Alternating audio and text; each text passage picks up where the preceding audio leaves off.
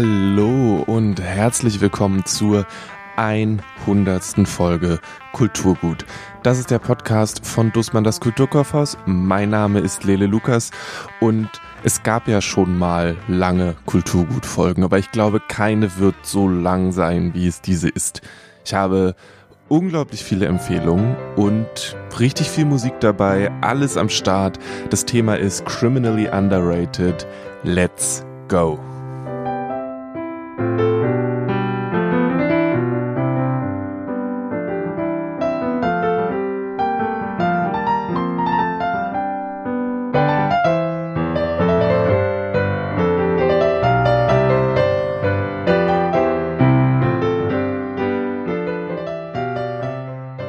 Das Thema für diese Folge ist Criminally Underrated. Der Pitch für die KollegInnen im Kulturkaufhaus war, gibt es Dinge, die ihr richtig spitze findet, die mehr Rampenlicht verdienen, die ihr eingekauft habt, die ihr immer wieder ins Regal stellt und die ihr immer wieder versucht, Leuten zu verkaufen. Und die Leute, die sehen einfach nicht ein, warum die Sachen großartig sind. Und irgendwie kriegen die nicht die Aufmerksamkeit, die sie verdienen. Und damit bin ich losgegangen und die KollegInnen aus dem Haus haben geliefert. Halleluja, auf jeden Fall vielen, vielen Dank für die ganzen Empfehlungen.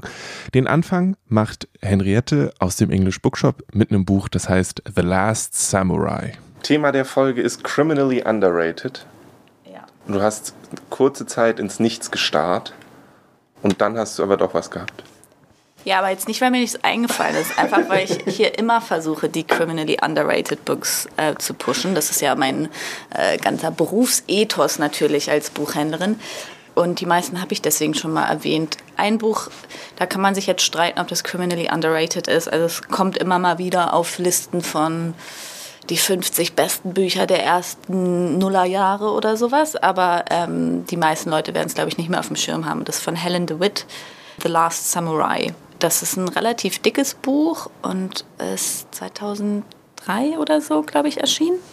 Und ist ein absoluter Genuss für Leute, die gerne postmodern lesen. Es geht um einen Jungen, der von seiner Mutter aufgezogen wird und nicht weiß, wer sein Vater ist. Ähm, und der Junge ist hochbegabt. Seine Mutter ist auch ziemlich hochbegabt, aber der Junge ist absolutes Genie. Und es geht darum, wie sie versucht, diese Intelligenz zu fördern. Und sein großer Auftrag ist aber herauszufinden, wer nun sein Vater ist. Und das ist quasi das, was die Geschichte antreibt. Und er freundet sich dann mit mehreren Männern an, immer in der Annahme, das wäre ja vielleicht sein Vater und lernt dann immer andere Sachen von denen. Und das ist so, also quasi so ein bisschen wie eine moderne Märchengeschichte quasi. Jemand sucht nach der Vaterfigur, aber gleichzeitig eben total modern interpretiert, weil diese ähm, ganzen Sachen, die der Junge lernt, sind teilweise ungefiltert in das Buch aufgenommen worden. Also man hat lange Abhandlungen darüber, wie man am besten Altgriechisch lernen kann. Und es klingt trocken, aber es ist überhaupt nicht. Es ist so lustig gemacht, weil die ganze Zeit die äh, Sprache, die Register wechselt. Und teilweise, also wenn der Junge sich langweilt, dann fängt er an zu schreien und dann wird die Schrift einfach immer größer im Buch. Also man hört es so richtig. Und das, das äh, habe ich, also eine der wenigen Bücher, wo ich tatsächlich so peinlich in der Öffentlichkeit vor mich hingekichert habe beim Lesen, einfach weil das so clever und spielerisch und spannend gemacht war. Ähm, und da, das ist auch so vielschichtig und also die Autorin selber muss auch unglaublich intelligent sein, auf jeden Fall. Das, ähm, was da alles einfließt an kulturellen Eindrücken, äh, Wissen, total nischiges Wissen teilweise. Und es ist aber alles so wunderbar eingeflochten in die Erzählung. Also es ist ein ganz, ganz toll, ein echtes Meisterwerk. Das Buch heißt The Last Samurai. Es ist von Helen DeWitt. Ich habe, wie gesagt, auf der Suche nach criminally underrated Sachen auch bei den KollegInnen aus den Musikabteilungen nachgefragt. Und nun ist es so, wenn ich bei den Buchmenschen frage, dann sind die so, ja, hier ein Buch, Beispiel Henriette, die natürlich gesagt hat, sie hat den ganzen Podcast über immer Criminally Underrated empfohlen, aber in dem Fall hat sie ein Buch in die Hand genommen. Die Musikleute, die kommen halt an mit so einem Stapel Platten. Und deswegen habe ich die so ein bisschen auseinandergenommen. Und wir hören jetzt immer mal wieder zwischendurch eine musikalische Empfehlung. Das lockert ein bisschen auf. Das gibt uns ein bisschen Spritzer von was anderem. Und den Anfang, den macht Linde. Die hat den Albert Luxus empfohlen. Und dann später hören wir noch Alessandra, die hat auch Musik empfohlen. Und so führen wir hier so ein bisschen durch die hundertste Folge. Dann habe ich auch aus dem deutschen Bereich einen Künstler entdeckt vor einem halben Jahr circa im Radio, auf Radio 1. Da kam Albert Luxus mit seinem neuen Album, was wir nach wie vor immer noch nicht haben, ist längst erschienen, ist nie eingetroffen. Und dann habe ich aber den Vorgänger, das Vorgängeralbum bestellt. Ähm, das ist die hier. Das heißt äh, Diebe. Und der ist übelst cool. Der hat so eine Stimme wie wie der Sänger von Echt, so mäßig, also relativ, relativ weich und glatt irgendwo, aber eher wie so ein Teenie vom, vom Ausdruck her. Ich weiß auch nicht ganz, wie ich es beschreiben soll. Und der macht äh, total coole, coole Popmusik mit sehr viel Funk- und Elektronik-Einflüssen und die höre ich sehr gern morgens, wenn ich Ware auspacke, weil das die perfekte Kombination aus, ich will irgendwie aufwachen, aber nicht unbedingt irgendwie Slash Metal hören so und will aber auch was Smoothes und Cooles irgendwie und dazu kann ich immer total gut tanzen zu Hause zum Beispiel. Also die ist echt super.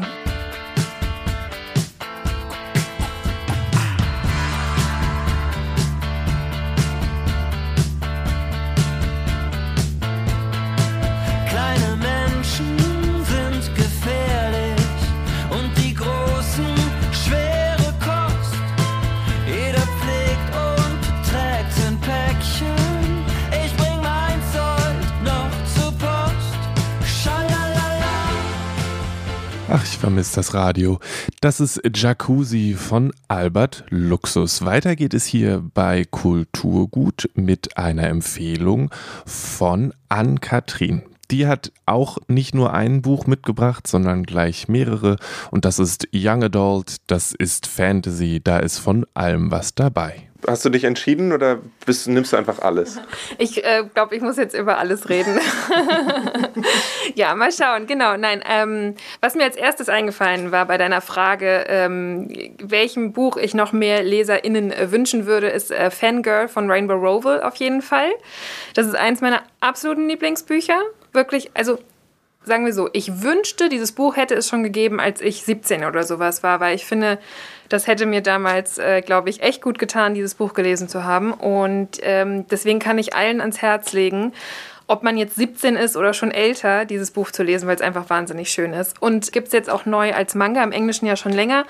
Auch der Manga ist richtig schön gemacht, ja. Bin ich auch Fan von. Das wäre meine Frage gewesen, ob der Manga auch den Ansprüchen genügt. Der hat mich da wieder voll reinkapituliert in die Geschichte. Total. Ich finde, es war richtig schön. Hat mir total gut gefallen, schön auch gezeichnet und hat diesen, diesen Charme, diese Stimmung der Geschichte auch total wieder aufgefangen, ja. Mhm. Es geht um eine sehr introvertierte junge Frau und Fanfiction, genau. ganz grob, oder? Ja, genau, ganz grob so zusammengefasst, genau. Ne? Das ist so ihre Welt, diese Fanfiction, da lebt sie total drin. Es ist so, sie warten auf den finalen Band ähm, von Simon Snow ist die Reihe, was so mit Harry Potter vergleichbar ist, ne? Und ähm, das ist so der, sie wartet drauf und sie will eigentlich das Ende ihrer Fanfiction schreiben, bevor das eigentliche Ende der Geschichte rauskommt. Und dann geht es eben darum, dass sie neu ans College ist, äh, gekommen ist. Ihre Zwillingsschwester möchte, dass sie getrennte Wege gehen ab jetzt, ne? dass sie so auf eigenen Beinen steht und damit hat sie zu hadern. Und dann geht es halt darum, dass sie Freunde findet und es ist so schön und äh, ja, ganz toll. Nice. Alright. Das nächste? Das nächste ist mir jetzt spontan eingefallen und ehrlich gesagt, ich weiß gar nicht, ich könnte, ich glaube, dass das im Englischen vielleicht weniger underrated ist, als es bei uns im Deutschen ist. Das sind die Luna-Chroniken von Marissa, Marissa Meyer, ist bei Carlsen erschienen. Ähm, wird wohl, weit ich weiß, auch demnächst verfilmt. Insofern ist es natürlich nicht, irgendjemand scheint es auf dem Schirm zu haben, zu Recht, weil diese Reihe ist so cool. Das ist ähm, Fantasy in der Zukunft mit Märchenelementen. Also so ein bisschen Science Fiction eigentlich auch fast. Ne? Im ersten Teil ist es Cinder, dann gibt es ähm, Scarlet im zweiten Teil und die anderen Namen habe ich vergessen. Also es ist im Prinzip Cinderella, Rotkäppchen, Rapunzel und Schneewittchen, glaube ich, grob die Motive in den verschiedenen Büchern. Super cool, ganz, ganz großartig. Auch als Hörbuch toll, fand ich wirklich auch toll liebe ich auch sehr, sehr. Und da würde es mich auch freuen, wenn das noch viel, viel, viel mehr LeserInnen findet. Gibt es die schon komplett auf Deutsch? Ja. Ja. Ja, die sind auch schon wieder älter, also die gibt es komplett auf Deutsch. Den ersten Teil im Taschenbuch, glaube ich, die anderen nur gebunden, aber ähm, ja, sehen auch total hübsch aus, sind richtig schöne Bücher, auch äußerlich. Wie immer gibt es die Titel, die in dieser Folge genannt werden, im Kulturkaufhaus zumindest die meisten davon. Bei der Musik ist es manchmal ein bisschen schwierig. Und ihr findet sie auch auf kulturkaufhaus.de bei uns im Online-Shop. Eine Übersicht gibt es unter kulturgut.podigy.io oder in den Show Notes in eurer Podcast-App. Weiter geht es hier an dieser Stelle mit einer Empfehlung von Isabel. Die hat die Spitzenreiterinnen gelesen. Giovanna Reisingers Spitzenreiterinnen. Ich weiß nicht, wie criminally underrated es ist. Ich habe jedenfalls nicht so viel von gehört.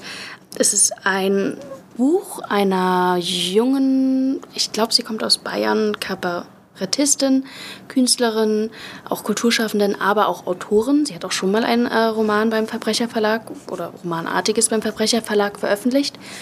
Und hier geht es um ganz verschiedene Frauen, über eine Spanne von ein paar Monaten. All diese Frauen haben Namen von Frauenzeitschriften bekommen. Also es gibt die Emma, es gibt die Brigitte, es gibt die Jolie, es gibt die Barbara. Und all diese Frauen haben sehr, sehr unterschiedliche Leben. Die eine ist äh, frisch verwitwet, relativ alt, hat einen Hund, der ihr zuläuft. Die andere erbt ein Haus. Die andere muss ihren Job kündigen. Die andere freut sich nur aufs Heiraten. Und all diese Lebenswege kreuzen sich minimal hier und dort. Noch viel wichtiger ist, dass diese Lebensabschnitte mit einem ganz schwarzen, aber liebevollen Humor geschrieben werden. Diese Frauen werden für ihr Leben, ihre Entscheidungen, ihr Denken niemals verurteilt, auch wenn es schwarz und humorig wird. Selbst wenn der Leser oder die Leserin sich denkt, oh, ist hier immer so, ein, äh, so eine Liebe zu den Figuren zu spüren. Und es ist eine Art, ja, Roman über Frauen, über Gesellschaft, die die Frauen zu dem macht, was sie sind, sozusagen über das Patriarchat. Und das macht es für mich zu einem sehr modernen Roman, gerade weil sie das humorvolle, das leichte Lesen äh, mit halt eben diesen wichtigen Themen vereint. Du hast beim letzten Mal über Eis am Stielbücher gesprochen. Ist das auch so eins? Also wenn das erste Buch, das ich beschrieben hatte, so ein also welches Eis? Wenn das erste ist wahrscheinlich eher so ein, so ein Wassereis, so ein Solero oder so. Aber das zweite hier, das ist ein Cornetto. Also es ist süß. Es, äh, es, es schmeckt, weiß ich nicht, aber es äh, liest sich sehr, sehr schnell. Es ist leicht, auch wenn es hier und da schwere Themen anspricht. Aber durch diese Leichtigkeit, durch diesen Humor empfiehlt es sich auch definitiv als Sommerbuch. Ist auch wie das erste Buch, das ich empfohlen habe, eine wahre Augenweide. Das äh, sieht gut aus, wenn man am Strand damit sitzt. Man fällt auf und darum geht es ja auch. Aufmerksame HörerInnen werden wissen, dass der gute Gibran dieses Buch auch schon mal von der ganzen Weile empfohlen hat, aber das schadet ja nicht. Gute Bücher empfehlen wir auch gerne häufiger. Hier ist noch ein Stück Musik, Diesmal kommt die Empfehlung aber von Alessandra. Hier ist eine italienische Truppe, die Subsonica heißen. Wir sind aber nicht mehr in Apulien, sondern wir sind jetzt im Norden und wir sind in Turin. Die Band heißt Subsonica und das Album, das ich vorstellen würde, ist Microchip Emotionale. Also die sind super, weil äh, sie sind genau die Schnittstelle zwischen Popmusik und elektronischer Musik. Also sie sind nicht so underground, aber auch nicht so Mainstream. Und sie haben so ein riesen Tanzpotenzial dazu. Das Album ist auch textuell sehr schön. Also ich finde es sehr tief. Mein Lieblingslied Aurora Sonja. Es geht um diese Aurora, um dieses Mädel, die sich in der Gesellschaft nicht so gut richtig einfindet. Sie träumt von einem emotionalen Mikrochip. Also hat so eine Menge an elektronische Ska-Einflüsse, Reggae, ist richtig cool. Und die Stimme von Samuel finde ich richtig der Hammer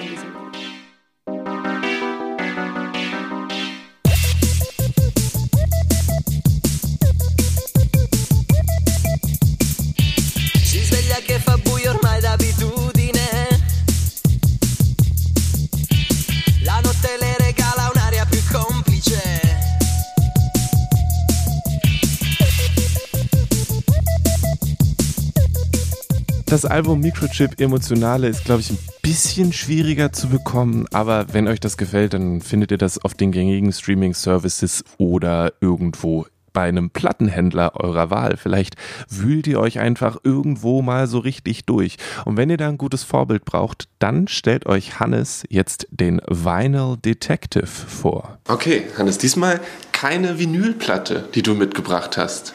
Du hättest sicherlich noch welche. Ich habe schon die ersten Bilder an deiner Wand gesehen von der nächsten Sache. Aber trotzdem nicht so weit entfernt vom Vinyl. Was hast du denn mitgebracht? Ich habe äh, The Vinyl Detective mitgebracht, eine Reihe von mittlerweile sechs Büchern von dem englischen Autor Andrew Cartmel, der sich natürlich mit äh, Schallplatten beschäftigt, ähm, auf der Jagd nach seltenen Schallplatten ist, von obskursten Personen einen Auftrag bekommt und dann im Umfeld mit seiner äh, mittlerweile äh, besseren Hälfte, Nevada, und äh, mit äh, Tinkler und Cleanhead mit Agatha, die Taxifahrerin, äh, zusammen auf die Jagd geht und die obskursten, unfassbarsten Geschichten erlebt. Und also er ist Detektiv und sucht explizit nach Vinyl oder gibt es einen Mordfall und Vinyl spielt eine Rolle? Und er hört einfach nur gerne Musik oder so. Also wie, wie stelle ich mir das vor? Also, der, der The Vinyl Detective hat tatsächlich auch gar keinen Namen. Der heißt immer auch im Buch The Vinyl Detective was äh, irgendwie auch zu dem Mysteriösen reinspielt. Aber es ist tatsächlich so, es fängt an mit dem Auftrag, eine Platte zu suchen und es endet mit Mord und Totschlag und wilden, wilden ähm, Windungen und äh, Drehungen und Überraschungen und äh, teilweise wirklich bis ins Absurdeste an, an, an, Vor, an, an, an Möglichkeiten, was da passiert. Und es ist äh, am Ende auch so, dass die Platte in der Regel gefunden wird, zumindest immer angehört wird. Und äh, auf dem Weg dahin werden aber auch immer ganz viele andere Platten noch gekauft, weil der Vinyl Detective auch dann eben nicht nur ein äh, Vinyldetektiv ist, sondern tatsächlich auch ein Great Digger, also einer, der durch durch die ganzen ähm, Charity-Shops sich durchwühlt, der auf Flohmärkte geht, um Platten zu finden. Oder eben auch mal angerufen wird und sagt, komm mal vorbei, guck dir mal meine Plattensammlung an, willst du davon was haben? Ich glaube, mich zu erinnern, es gab auch eine lustige Situation in einem der ersten Bücher, dass er zu einer Plattensammlung kommt und äh, die Frau will die verkaufen und äh, er sagt, tut mir leid, die kann ich nicht kaufen, weil das würde der Mann ihr nie verzeihen. Was aber Andrew Cartmel toll ist, ähm, der hat unter anderem auch als ähm, Script-Editor ähm, für Doctor Who gearbeitet. Äh, Script Editor, das ist der, der sozusagen die Handlungsfäden von verschiedenen Autoren dann auch zusammenführt. Und das merkst du auch in den Büchern. Also der hat wirklich die, eine Gabe, dann auch parallel laufende Stränge am Ende immer wieder sehr zufriedenstellend und sehr lustig aufzulösen. Und ähm, ist tatsächlich auch ein extrem großer Schallplattenfan, vor allen Dingen für Jazz und hat vor zwei Jahren auch eine Compilation ähm, kuratiert, die zum Record Store Day erschienen ist, die dann auch dieses typische ähm, Albumcover und Buchcover äh, benutzt und ähm, tolle Jazz Compilation. Also von daher gesehen, es passt vieles zusammen. Es gibt natürlich auch immer so Sidekicks, die nicht so angesagt sind. Es gibt einen, äh, einen ja, mal im Fernsehen, mal beim Radio arbeitenden Typ, der heißt Stuart Stinky Stanmer, äh, der immer dann auftaucht, wenn man ihn am wenigsten brauchen kann und sich dann auch immer auf die Fährte macht, aber meistens auch irgendwie so echt brutal ausgebremst wird, wenn es darum geht, äh, in der Geschichte vielleicht mal die, die, die Führungsrolle zu übernehmen. Also da passieren immer genügend Sachen. Was auch schön ist, sind halt Katzen mit dabei. Und äh, das ist ja oft so, dass Katzen in Büchern auch erwähnt werden. Die beiden, äh, Turk und Fanny, die spielen auch tatsächlich immer mal eine Rolle, weil sie auch gewisse Abläufe haben, die, wenn zum Beispiel der Vinyl Detective verfolgt wird, dann auch wieder irgendwie so dazu führen, dass die Katzen ihn darauf aufmerksam machen, dass da irgendwas sich anbahnt. Ähm, und damit auch immer eine große Rolle spielen. Äh, Tinkler ist auch super. Tinkler ist, äh, der ist der typische englische Drogenabhängige, der äh, mit immer was um die Ecke kommt und äh, aber auch aufgrund seines unglaublich angedichteten Humors dann natürlich auch sehr, für sehr viele verwickelte Situationen führt und äh, unsterblich verliebt ist in die Taxifahrerin, in Agatha, also Cleanhead. Was für Musik sucht er? Also ist es eine, eine reine Jazz-Angelegenheit? Ist es wild gemischt? Ist es, äh, wenn ich jetzt keine Ahnung von Jazz habe, dann ist es für mich so, ja cool, dann sucht er halt irgendeine Vinyl, aber ich weiß nicht, was es ist. Oder komme ich da als äh, mittelmäßiger Rockmensch auch auf meiner Kosten? Also es, es, kommt jeder, der sich für Schallplatten interessiert und für Krimi-Geschichten, kommt auf seine Kosten, weil ähm, ja, nur im ersten Band ist es wirklich eine ultra rare Jazzplatte, ähm, bei der, bei der die gesucht wird. Danach sind, also jetzt im aktuellen Band ist es eine finnische oder eine ja doch, glaube finnische Death Metal Band. Also es sind wirklich unterschiedlichste Sachen. Ähm, es führt sie, des, also die werden auch deswegen immer irgendwo in, in Landstriche in England geführt, wo du sagst, okay, da möchte ich nicht mit dem Hund begraben sein oder so. Ähm, aber es ist tatsächlich auch von der, von der Expertise von, von Andrew, ähm, ist es so, dass, dass du als Plattenfan zum einen eben immer diese fiktive, obskure Platte suchst, die dann besonders wertvoll ist oder die eine besondere Geschichte erzählt. Ähm, es gibt aber auch immer eben diese anderen Momente, wo irgendeiner durch den Second-Hand-Laden geht und da tauchen dann auch Platten auf, die, die bekannt sind. Ne? Also das ist dann eher eine rare Japan-Pressung von Joni Mitchell-Platten oder sowas, die dann eine Rolle spielen. Ne? Und das, äh, deswegen ist es leicht auch zugänglich.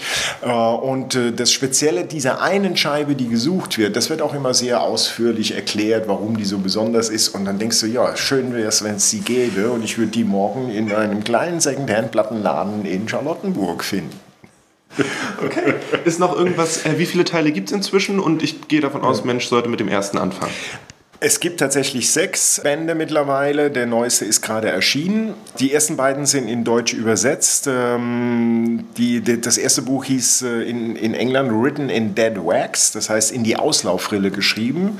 Ähm, da sind oftmals ja kleine Botschaften versteckt, eingeritzt von den Leuten, die die Platten schneiden oder wenn die Band halt irgendwie eine besondere äh, Nachricht noch vermitteln will. Das ist äh, eine, eine der, der wirklich lustigen Sachen. Also bei den Smiths war das auf jeder Maxi. Vor der Rückseite standen kleine Sätze oder, oder kurze Bemerkungen. Und ähm, das heißt auf Deutsch allerdings Murder Swing es geht, glaube ich, auch darum, oder soweit ich mich erinnern kann, wurde eine Swingplatte gesucht.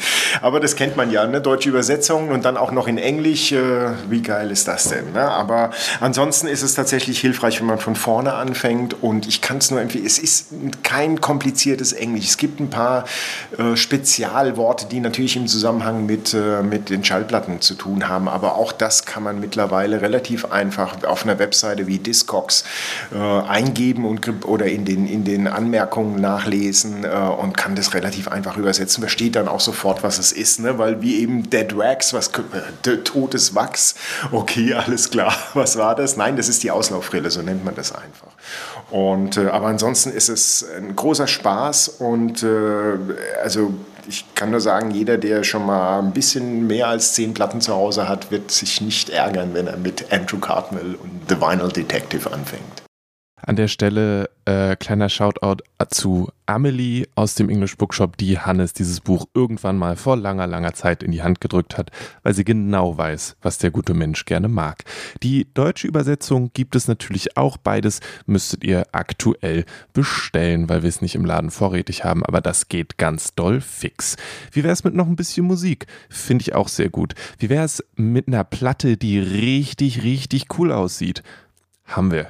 Hier ist eine Empfehlung für Priya Ragu. Was auch sehr, sehr tanzbar ist, ist die Priya Ragu.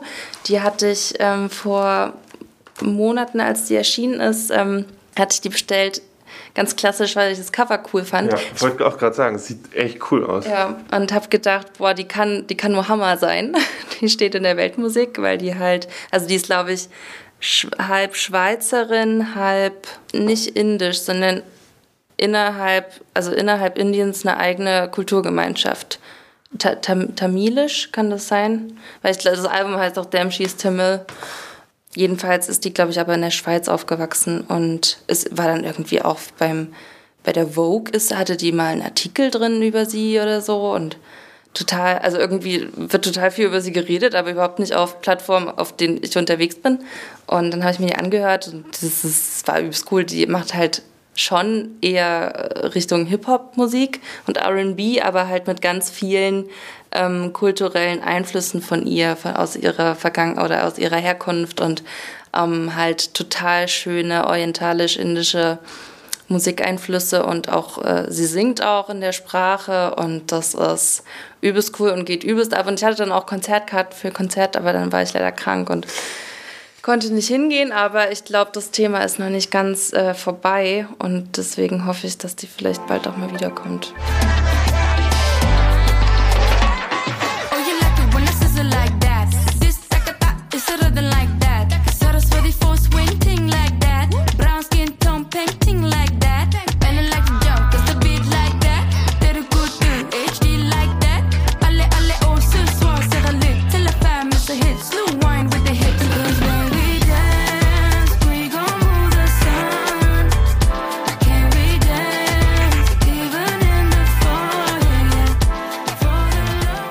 Gerade zu diesem Lied Chicken Lemon Rice gibt es ein sehr, sehr cooles Video. Die haben also wirklich abgefahrene Outfits. Richtig, richtig nice Sache.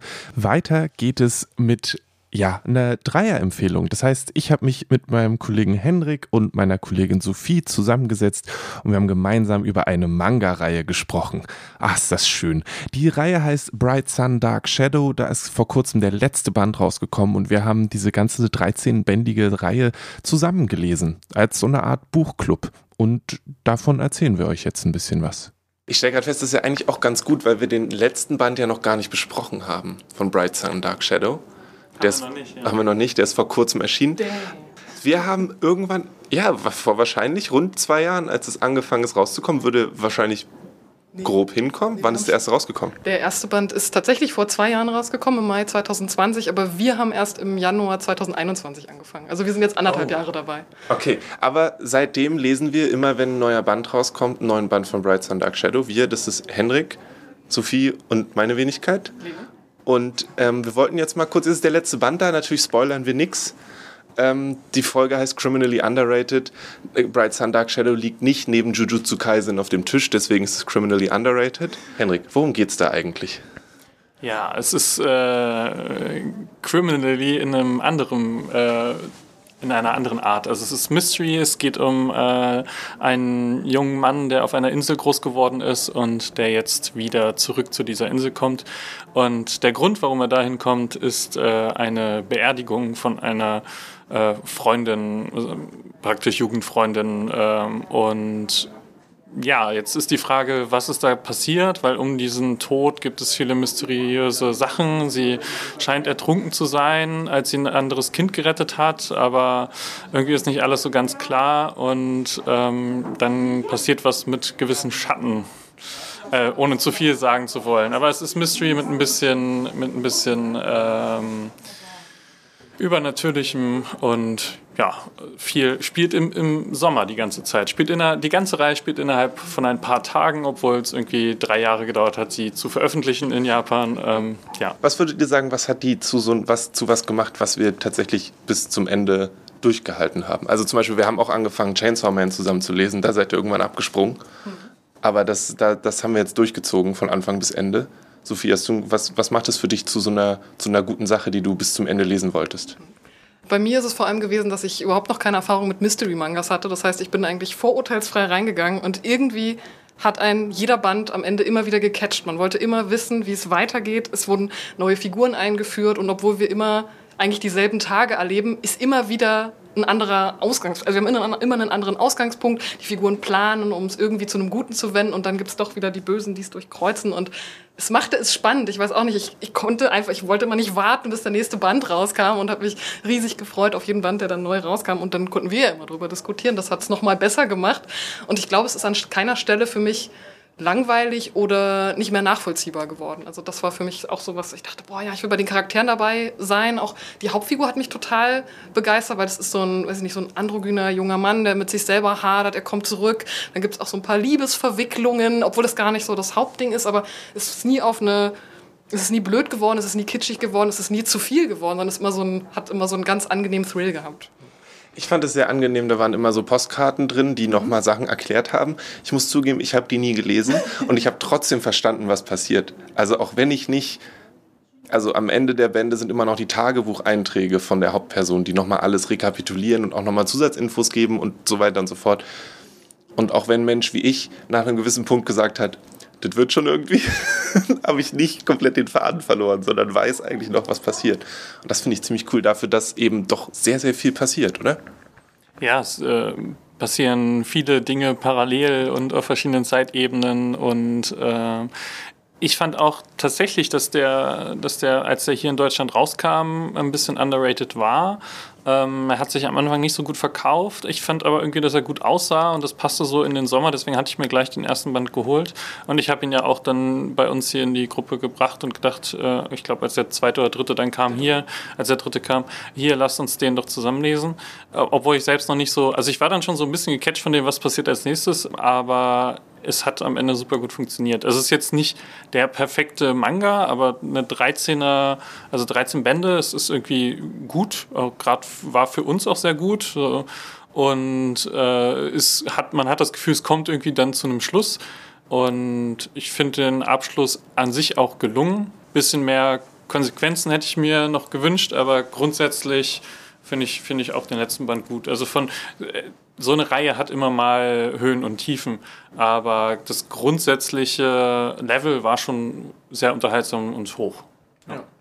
Ich fand es angenehm, dass es von vornherein absehbar, dass es ein Ende hat. Mhm. Es war jetzt nicht so, okay, ich, ich committe jetzt die Hälfte meines Regals für diese Serie, denn wir wissen nicht. Und auch halt dieses, ich glaube, das Gefühl von, jetzt muss noch was passieren und oh mein Gott, wie werden sie es jetzt auflösen, ist stärker, wenn du weißt, dass es in zwei Bänden vorbei ist weil es irgendwie einen, sich auflösen muss, als wenn du weißt, es können noch 50 sein und wir sind nur am Anfang der Sache. Ist noch was wichtig, Sophie, zum Manga? Ich fand es am Anfang ähm, sehr interessant, dass das Ganze hier auf einer Insel spielt. Das heißt, wir haben ein ganz abgeschlossenes örtliches Milieu irgendwie und von dieser Insel kommen wir nie so richtig weg und dadurch sind eben auch die Orte, die wir kennen auch die Figuren relativ begrenzt und das hat dann so eine schöne Kammerspiel-Atmosphäre. Also das hat mich auch, also das hat auch für mich für diesen Thrill- und Crime-Faktor ganz groß gesorgt und das hat mich immer so und man lernt eben auch diese ähm, die die Fauna, die Flora, warte mal, das, das, das ganze Gemüse. Äh, man lernt einfach so die ganze Umgebung kennen. Im Sommer es blüht alles, es grünt, es regnet mal. Also man hat auch einfach so richtig schöne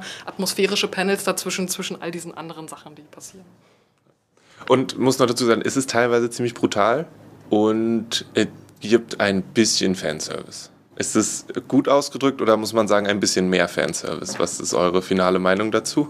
Naja, es gibt halt Nudity, es gibt halt Nacktheit, äh, es gibt keinen expliziten sexuellen Szenen. Ähm, aber so, wie man das auch von anderen Reihen kennt, äh, die so ein bisschen Gewalt und, und Nacktheit verbinden. Also wenn dann irgendwie gewisse Monster auftauchen und dann halt Körperteile von denen noch nackt sind und ja. Aber es ist definitiv nicht übertrieben oder überladen. An manchen Stellen denkt man sich vielleicht mal, hätte es sein müssen. An anderen Stellen fand ich, dass es gut gepasst hat. Ähm, ja. War für mich auch kein Negativpunkt an der Reihe. Ist nur vielleicht für Menschen, die da äh, allergisch drauf reagieren, wichtig zu wissen. Dies ist von Harley Blue. Die gehört zu den Neo-Soul-Szenen aus der UK. Die ist schon seit 2016 unterwegs wenn nicht sogar früher. Da habe ich kurz eine Gedächtnislücke. Die habe ich tatsächlich hier gefunden, also nicht die Schallplatte, sondern die CD. Und was mir aufgefallen war, war, war das Cover. Also du siehst das ihr Gesicht und dann ihre Dreadlocks, die aber wie, wie Röhre aussehen. Also das ist wirklich so eine Mischung aus Menschen und äh, Maschine, so eine äh, Android. Ich fand es auch farbig irgendwie auffällig. Es ist nur blau und orange und es ist mir dann aufgefallen, die sind eigentlich Komplementärfarbe.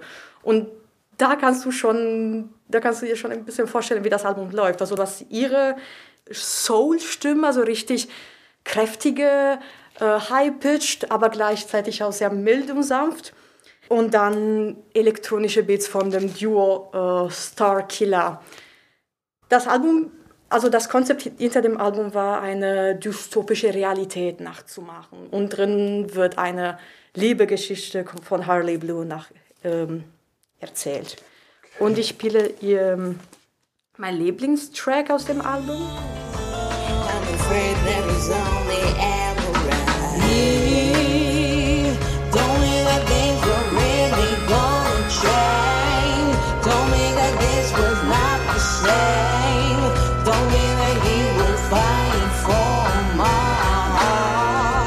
Told me that would fight long and hard.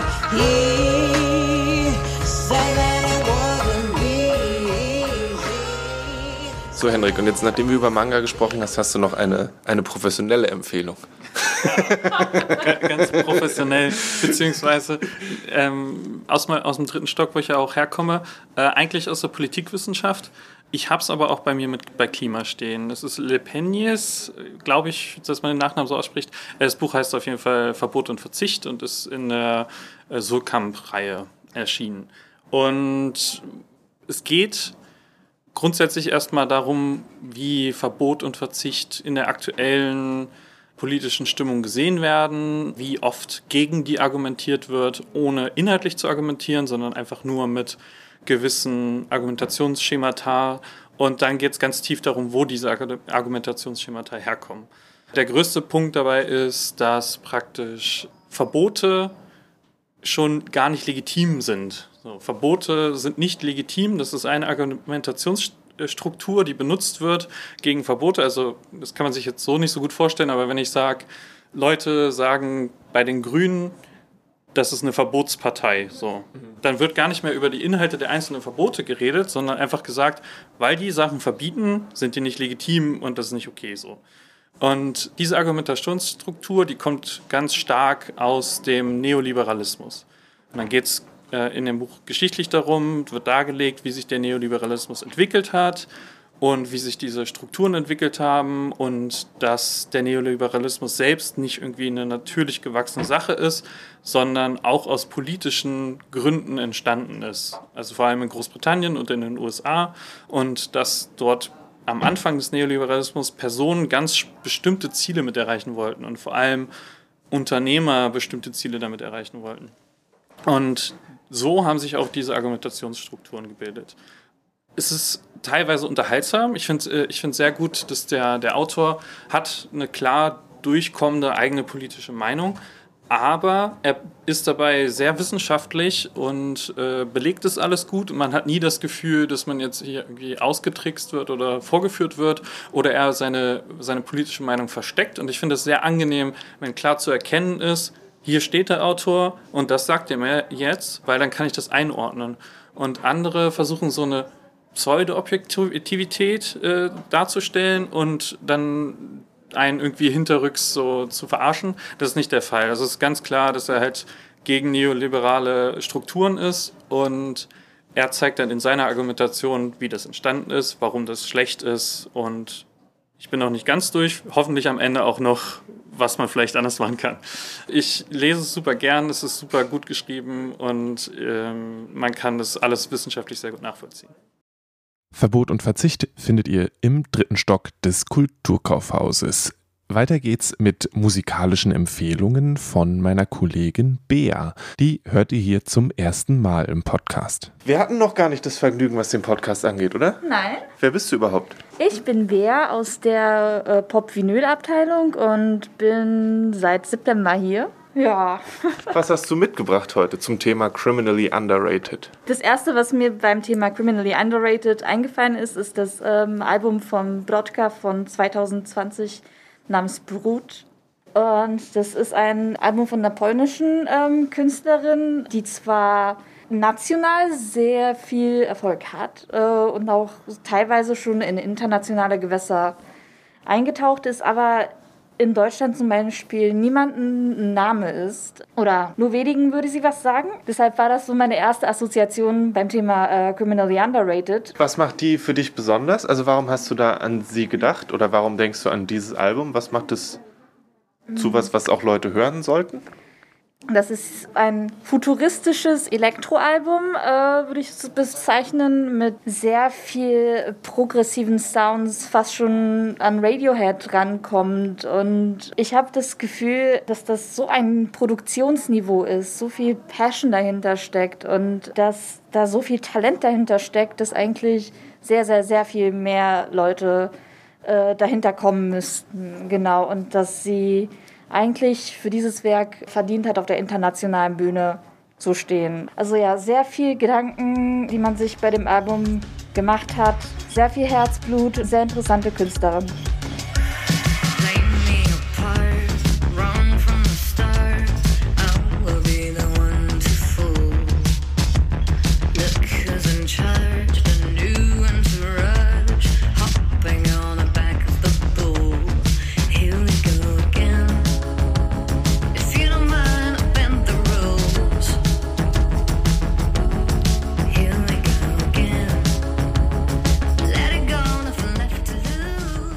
Ein anderer Tipp, äh, den ich hätte bei Criminally Underrated, wäre das Album Blush von Maya Hawk. Das ist, wie der Name vielleicht äh, einige schon vermuten lässt, die Tochter von Ethan Hawke und Uma Thurman.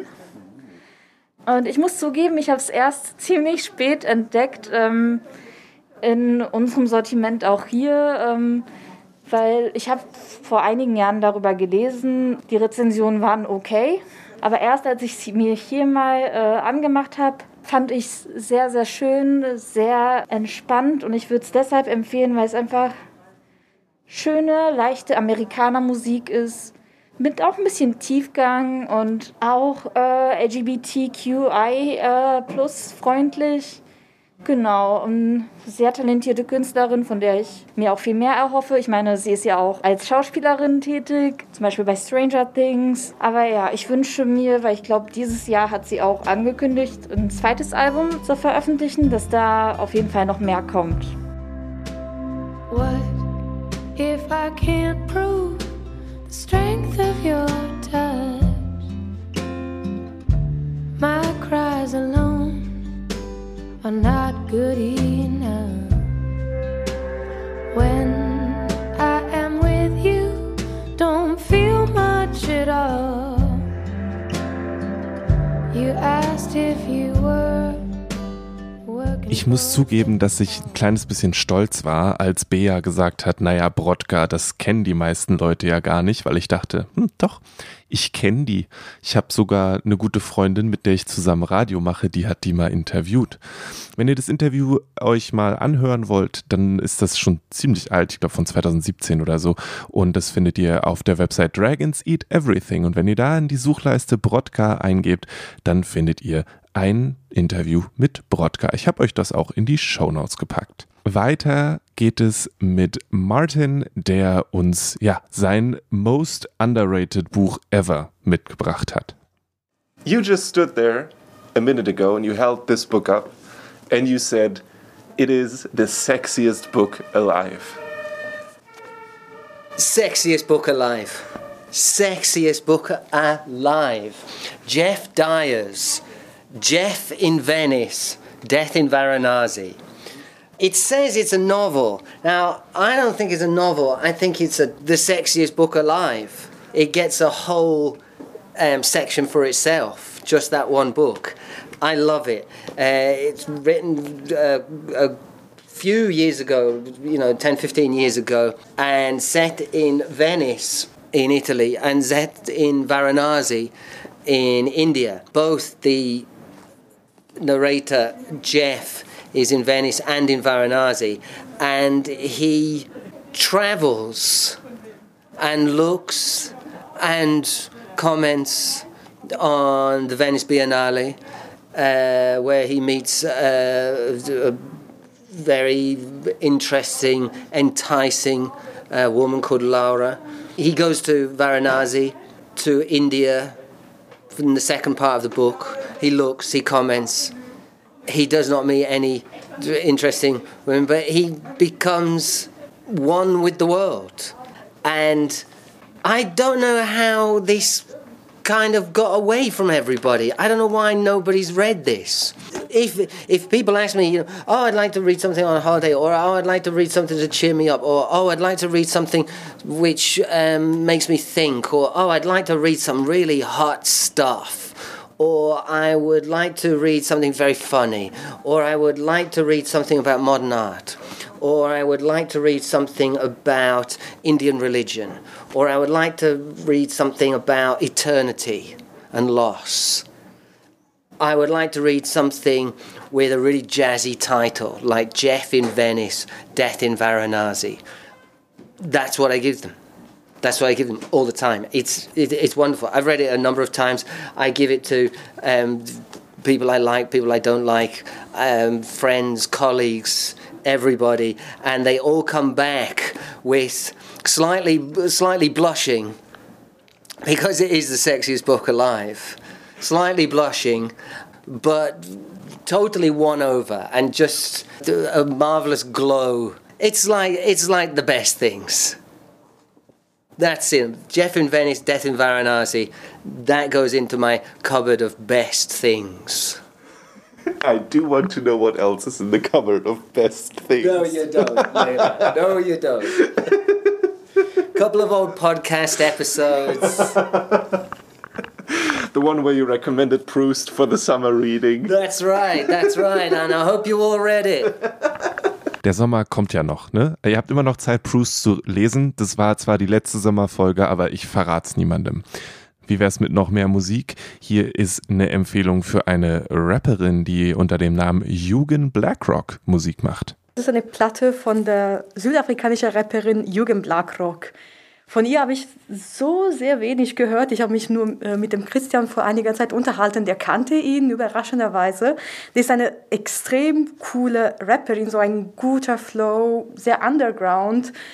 Ähm, ich glaube, es würde Laura sogar gefallen. Hat irgendwie eine Little Sims Vibe in diese Richtung. Und das ist lyrisch sehr, sehr, sehr komplex. Also dieses Album heißt Anima Mysterium. Da kann man schon irgendetwas raten. Wenn man auch sich das Cover ansieht, ist es so eisbläulich. Die Rapperin sitzt auf einer weißen Wiese. Man hat wirklich das Gefühl, man ist in, einer, in einem heiligen Land, also in einem verbotenen Land. Und das könnte man auch sogar an, dem, äh, an der Musik, an dem Beat heraushören. Und ich würde gerne das erste, äh, die erste Track abspielen. Gog und Madonna heißt es. Und schon der Titel ist Programm. Es ist ein Oxymoron an sich. Es ist ähm, ein sehr esoterisches Album, viele Bezüge auf Religion, vor allem Bezüge auf die griechische Mythologie, zoroastrische Mythologie und mit ein paar Verweisen auf die düstere Realität. I've been staring at these pages. Mine stay purple. Mercury's in retrograde. Circles in a circle. What's the purpose? Slanging these rhymes like a merchant. Handwritten in cursive. Lately I've been staring at these pages. Mine stay purple. Mercury's in retrograde. Circles in a circle. What's the purpose? Das hier ist die hundertste Folge von Kulturgut und es wurde erst ein Comic empfohlen. Also 13 Bände von einem Comic, aber trotzdem erst ein Manga und das geht so nicht weiter. Hier ist Ina, die empfiehlt einen doch ziemlich düsteren Comic über eine Giftmörderin und auch die letzte Person, die in Bremen, glaube ich, öffentlich hingerichtet wurde. Ina, wir sind heute zusammengekommen, um nochmal über Bücher zu reden oder Comics, die criminally underrated sind. Und du warst ziemlich direkt und hast gesagt, du hast eins, und zwar ein Buch von der Barbara Jelin. Zumindest hat die das gezeichnet. Liege ich da richtig? Völlig richtig. Also die hat eine Zusammenarbeit mit Per Meta gemacht. Und ähm, er hat halt das Szenario entworfen, aber sie hat halt die Zeichnung gemacht und ist, glaube ich, sehr wohl sehr stark beteiligt auch gewesen an der Geschichte. Die Geschichte heißt Gift und erzählt von der letzten öffentlichen Hinrichtung in Bremen. Und zwar geht es darum, dass eine junge Autorin nach Bremen kommt, im Auftrage von dem großen Herrn Brockhaus eine Reisebeschreibung äh, zu machen über Bremen. Und am Vortag dieser Hinrichtung da erscheint und da plötzlich mit reingezogen wird. Das liegt aber daran, sie kommt aus London und ist wirklich erschüttert über diese Engständigkeit auch der Bremer und wie dort über Frauen und Eigenständigkeit gedacht wird. Also es ist auch gleichzeitig so ein bisschen gesellschaftskritisch zu sehen, dass sie da eben als junge Frau alleine reist, geht eigentlich für die komplette Bremer Männerschaft, auf die sie trifft, irgendwie gar nicht. Und die Geschichte ist eben, dass diese Gesche Margarete Gottfried Menschen in ihrem Umfeld vergiftet hat. Und verrückt ist, ich glaube, heute würde man das Ganze Münchhausen-Syndrom nennen. Inwiefern? Naja, weil es Menschen stand und weil sie auch nicht, also weil sie das so verabreicht hat und sich dann wieder um die, sie, um die, ähm, um einen Teil dieser Menschen, die sie vergiftet hat, auch wieder pflegen kann. Also das hat sich, äh, ne, dieses Vergiften hat sich über einen längeren Zeitraum hingezogen und sie dann aber wieder diesen Menschen irgendwie gesund machen konnte, um ihm dann wieder ähm, nur nicht mehr als eine Messerspitze Gift zu verabreichen, weil sonst würde er sterben. Und das fand ich ziemlich abgefahren. Also, dass das sozusagen was ist, was im 19. Jahrhundert halt niemand erkannt hat auch. Ich bin gerade auf der Reproduktseite, da gibt es eine Leseprobe aus dem Comic, der auch als bester deutscher Comic für, mit dem Max- und Moritz-Preis nominiert wurde. Es sind sehr lose, aber trotzdem sehr konkrete Bleistiftzeichnungen oder Bleistift-Kohlezeichnungen, Mhm. was sehr, sehr schön aussieht. Und hier ist ein Ausschnitt davon, wie sie ihre, sind es ihre Kinder, denen sie nacheinander sogenannte Mäusebutter verabreicht? Ja, ja. Die pflegt sie dann aber nicht, oder? Also die sterben alle. Die, die sterben dann. Also das Ja. wird auch nicht klar, warum das auch bei ihren Kindern ist. Vielleicht hat sie da auch, also vielleicht war die Menge zu hoch. Also vielleicht wollte sie sie gar nicht. Ne? Also vielleicht wollte, Ja, ja, und das, was sie sozusagen Erfahrungswerte hatte, sie halt nur für Erwachsene. Das ist so meine Vermutung. Und ich meine, ich finde find es halt auch großartig, weil es in schwarz-weiß gezeichnet ist, wirklich keine Farbe. Und es gibt aber auch zwischendrin, also es ist schon sehr düster alles. Ne? Also es ist vielleicht auch dieses ah, Bremer Mief, der damit rüberkommt, sozusagen, den sie so empfindet. Und aber als sie auf so einem Spaziergang ist, ist es auch wieder hell. Also das ist so. Und ich finde gerade dadurch, dass es eben wirklich diese Bleistift-Kohle-Mischung ist, macht es noch viel eindrucksvoller. Es ist keine leichte Kost, oder? Nee. Aber hat es dich aufgrund dieser Zeichnungen mehr als wegen der Geschichte fasziniert oder sind die beiden für dich gleich auf? Es passt gut zusammen, dass es äh, in Schwarz-Weiß ist, finde ich. Mhm. Auch wegen der Geschichte. Und es gibt ja noch einen anderen Band, äh, den Ermine, wo sie auch wieder versucht, also Barbara Jelin Geschichte darzustellen. Der ist, der hat ein bisschen Farbe, aber das ist wirklich auch nur sehr dezent. Also vielleicht liegt es auch an ihr, dass sie da eben sehr viel ähm, bewusster und behutsamer mit, mit Farbe überhaupt umgeht. Der sieht auch sehr schick aus. Ah, wieder Comics zu lesen. Vielen, vielen Dank dafür. Ja, gerne. Ich finde eben einfach grundsätzlich auch Comics sind criminally underrated. Also weil die eben auch so viel äh, verarbeiten können. Also wie in diesen beiden Fällen bei Barbara Jelin eben Geschichte auch gut ähm, zeigen kann und deutlich machen kann. Ich bin sehr dankbar dafür, dass es in dem Fall tatsächliche Geschichten sind und weil ich glaube, dass häufig Comics, die Geschichte darstellen, zu einem Text mit Illustrationen werden. Mhm. Und das ist ja hier ganz klar nicht der Fall. Und das finde ich sehr angenehm. Ja, auf jeden Fall. Ja, ja. Nee, ich finde auch, ähm, weiß nicht, ob du das Titelbild siehst, das ist so eindrucksvoll, zeigt eben diese, diese Giftmörderin und aber so, ne, wie man sich es auch so vorstellt, äh, so eine ganz hagere und kantige Frau und das Mhm. ist schon, äh, nimmt einen aber auch in den Bann, also so wie sie einen anguckt vom Cover und ähm, lässt vieles erahnen. Die Comics sind beide bei Reprodukt erschienen und die bekommt ihr dann entweder im ersten Stock in der Comicabteilung im Kulturkaufhaus oder direkt auf reprodukt.com. Ina hat erzählt, dass in dem Comic Gift die äh, Hauptperson so ein bisschen von Männern komisch angeguckt wird, weil sie alleine durch die Gegend reist. Und passend dazu so ein bisschen vielleicht, wer weiß, hat Linde das aktuelle Album von Audio 88 und Yassin empfohlen. Das ist ein bisschen doller, aber das ist doch die hundertste Folge. Da darf man mal ein bisschen auf den Putz hauen. Genau, da fange ich äh, gleich mal mit dem Guilty Pleasure an. Das wäre im äh, Deutschrap die Audio 88 und Jessin äh, Todesliste. Das ist das letzte Album von denen. Ich weiß nicht, ob du die kennst. Und die waren früher eigentlich hauptsächlich immer aggressiv, aber ziemlich lustig. Und mittlerweile sind sie aber dazu übergegangen, nachdem, also es ist ja schon seit Jahren, dass sich alle irgendwie politisieren. Und meine, gut, die hatten schon immer ihre Meinung, aber die sind jetzt krass politisch und halt volle Kante gegen Nazis und gegen Faschisten und gegen die nervigen Leute bei ihnen zu Hause in Cottbus. Und prangern ganz viel an, aber halt auf eine super witzige Art und Weise. Und das, finde ich, sollten sich mehr Leute anhören. Vor allem mehr, mehr Deutsche. ähm, und die haben, also abgesehen davon machen sie auch ziemlich coole Beats und ähm, haben auch immer ziemlich coole Kollaborationen so mit anderen DJs und so. Und das macht immer, da gibt es sehr, sehr viel zu entdecken in dem Universum. Und das letzte Album, das fand ich sehr gut. Niemals leer, Teller immer voll. Die ganze Welt macht, was sie soll. Sie dreht sich um mich. Alles gehört mir. Denn ich bin, ich bin, ich bin, ich bin, ich bin. Ich bin weiß, weiß und privilegiert.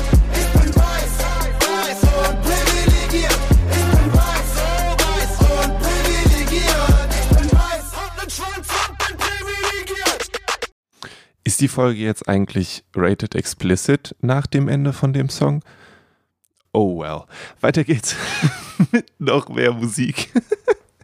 Hier ist äh, Antonio, der seine Lieblingssängerin empfiehlt. Und ich habe mich selten so sehr gefreut, wie als Antonio am Ende feststellt, dass, hey, wir können ja sogar einen Song von der im Podcast hören. Dann hat er auch gesagt, dass er den Podcast jetzt auch mal hört. Ich weiß nicht, wie ich das zu beurteilen habe, dass er das vorher anscheinend noch nie getan hat. Da muss ich noch mal ein ernstes Wörtchen mit ihm reden. Ich möchte gerne über meine Lieblingssängerin sprechen, die meinetwegen so criminally underrated ist.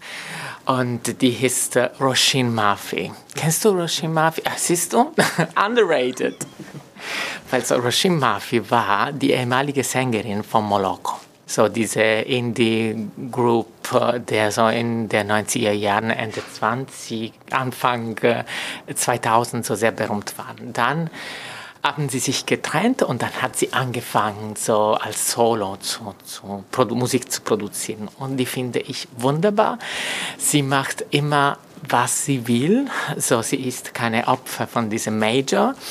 Sie war immer unabhängig und sie macht wirklich tolle Musik. Und äh, sie hatte mit Matthew Herbert zum Beispiel zusammen kollaboriert am Anfang.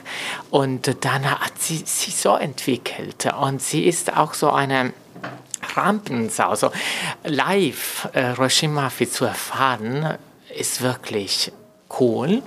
Und jetzt kam sie, das ist letztes Jahr, mit einer neuen Platte nach Jahren, weil sie auch sich Zeit nimmt, einfach so für Inspiration, so um Inspiration zu haben. Und äh, das heißt Roshin Machine. Und das ist eine wunderbare Platte. Äh, es ist Disco, Funky, Avantgarde, wirklich empfehlenswert. Deswegen, so, so, ich meine, äh, das ist nicht schlecht, dass wenn sie hier nach Berlin kommt, so bei diese kleinen Venues Konzerte organisiert, aber ich denke, dass ihr Ort wäre Olympiastadion. Alright. Alright, dann warum Udo Lindenberg beim Olympiastadion und Rashim Murphy bei der Columbia Halle? Hm. Was heißt es, dass, wenn du sagst, dass sie deine, ist sie eine deiner Lieblingssängerin oder deine wirklich richtig absolute Top, äh, Top 1? Absolute Best of Top of the Pop, wirklich. Ich habe Bands, die ich sehr gerne mag, die für mich sehr wichtig sind, aber das heißt nicht unbedingt, dass ich sie jeden Tag höre, sondern dass, wenn sie laufen, kann ich das sofort mitsingen Ja. und ich weiß genau, wo wir sind dann. Aber es das heißt nicht, dass es jeden Tag. Gehst du mit ihr zur Arbeit, von der Arbeit zurück, wenn du nach Hause kommst, liegt die Platte schon und du machst nur noch das Dings drauf. Bevor du losgehst, hast du einen Song, den du hörst, weil er, dich, weil er dir Kraft gibt für den Tag. Wie, wie muss ich mir das vorstellen? Das ist keine Fixierung. Das ist, ja klar, das ist äh, schon eine gute Frage. Nein, aber äh, ich höre sie sehr oft und äh, so ähm, ihr Katalog ist auch ziemlich äh, groß, weil sie auch wie gesagt mit Mologo mh, ziemlich viele Jahre so ähm, äh, Musik produziert hat. Deswegen gibt es schon, denke ich, vier oder fünf Platten und dann dazu kommen ihre fünf, äh, so vier, fünf Platten. Auch insgesamt zehn sind die und die sind alle so unterschiedlich, dass sie nicht äh, so nie langweilig sind. Aber ja, so ich muss dir sagen, dass so äh, mindestens drei, vier Mal pro Woche höre ich gerne so eine ganze Platte, weil, äh, weil all, einfach als Auffrischung. Und äh, ja, Wo sollte eine Person, die noch nichts von ihr gehört hat, am besten einsteigen? Mit der letzten Platte oder mit einer anderen? Ja, ich würde sagen, so, ähm, es gibt Werke, die zugänglicher sind.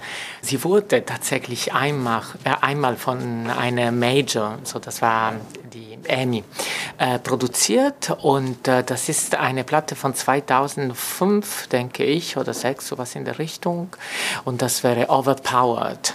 Das ist äh, ziemlich, wie gesagt, zugänglich, Pop, äh, immer sehr interessant. Sie hat zusammen, sie wurde von sich selbst und von äh, ähm, ähm, einer der zwei ähm, Groove Armada äh, produziert, so Indicator. Deswegen ist das wirklich, ich würde sagen, so Elektropop, aber immer sehr fein. Dann würde ich damit anfangen und dann äh, ähm, danach wurde ich so diese letzte Roshi-Maschine, weil das wirklich so eine Zusammenfassung ist, was sie in diese so 25 Jahren gemacht hat. Und wenn wir jetzt hier im Podcast einen Song reinhören, wo sollten wir dann reinhören? Du meinst welche? Ja. Oder ja. Ein, wenn ich jetzt, ich, ich mache das einfach, ich spiele einfach einen Song an, nach mir die Cool. Sinnflut. Und deswegen ist die Frage, welchen sollen wir denn anspielen? Cool, äh, dann würde ich sagen, so ein wunderbares Lied, das heißt Shellfish Mademoiselle. Wunderbar.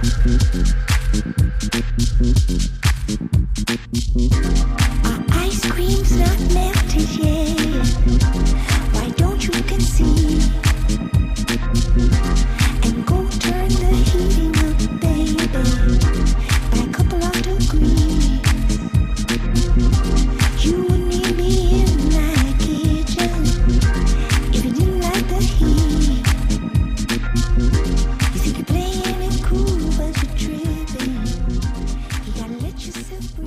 Und der Preis für den besten Songtitel in der heutigen Folge geht an Roycin Murphy mit dem Song Shellfish Mademoiselle.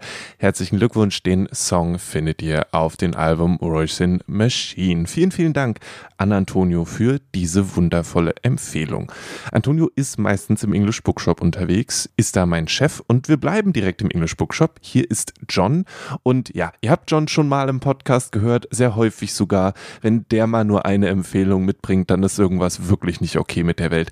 Ich merke, ich habe am Anfang mal gesagt, dass alle Leute mit Büchern nur eine Empfehlung mitgebracht haben. Es stimmt überhaupt nicht. Das ist eigentlich kompletter Quark, aber es ist auch ziemlich gut so. Vor ganz, ganz, ganz, ganz langer Zeit bin ich mal zu einem, zu einem Geburtstag von einem ehemaligen Kollegen, sind wir mal in einer, äh, im Wohnzimmer gelandet, am Helmholtzplatz. Ich weiß, wer von du redest. Ja, und da habe ich zum ersten Mal so ganz am Rande von der Autorin gehört und alle waren so, ja, die ist so super, aber irgendwie, hm, dann ist sie wieder verschwunden. Und dann irgendwann am Rande wurde wieder von ihr gemunkelt. Und du bist jetzt hier, um, um ein bisschen von dieser kriminell unterrepräsentierten Autorin zu erzählen. Ja, also erstmal, Lele, bin ich ähm, schwer enttäuscht. Ich dachte, wenn du ähm, diesmal den, dem Podcast einen englischen Titel gibst, dass wir endlich mal ein Interview auf Englisch machen dürften. Können wir auch machen, mache ich mit Martin die ganze Zeit. Go for it. aber, nein, aber du redest von, äh, das Recht, du redest von Anita Bruckner und die ist meiner Meinung nach auf jeden Fall criminally underrated. Die ist jetzt so also bekannt dafür, dass sie criminally underrated ist und ich weiß nicht, ob das jetzt heißt, dass die so ganz normal underrated ist oder ähm, die ist jetzt deutlich in den, in den letzten vier, fünf Jahren hauptsächlich dank des Podcasts Backlisted ist die wieder ein bisschen bekannter geworden. Aber davor war sie immer so ein Geheimtipp unter BuchhändlerInnen. Ähm, und als ich in London gearbeitet, in einem Buchladen gearbeitet habe, hatte ich die, das große Glück, dass sie unter unsere StammkundInnen war. Deswegen habe ich sie ein bisschen damals, äh, damals ein bisschen gekannt. Ähm, aber ich empfehle sie nicht nur, weil ich, weil das so ein coole, Ich wollte schon sagen, es ist so eine coole. Es ist nicht, nicht meine Biografie, die wir jetzt,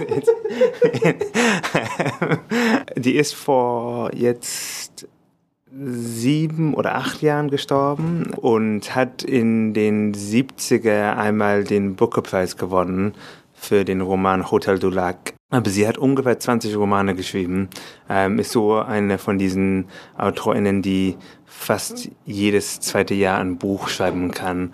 Ich habe sehr viele von ihnen gelesen. Ich glaube nicht, dass ich ganz alle gelesen habe, aber ich habe noch keinen sehr schlechten Roman unter ihrem Werk gefunden.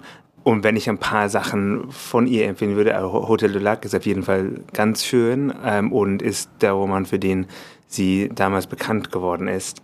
Aber als sie dann wieder in Vergessenheit geriet, ähm, waren ihre ersten Romane äh, am schnellsten dann, äh, gingen ihre ersten Romane dann am schnellsten vergessen.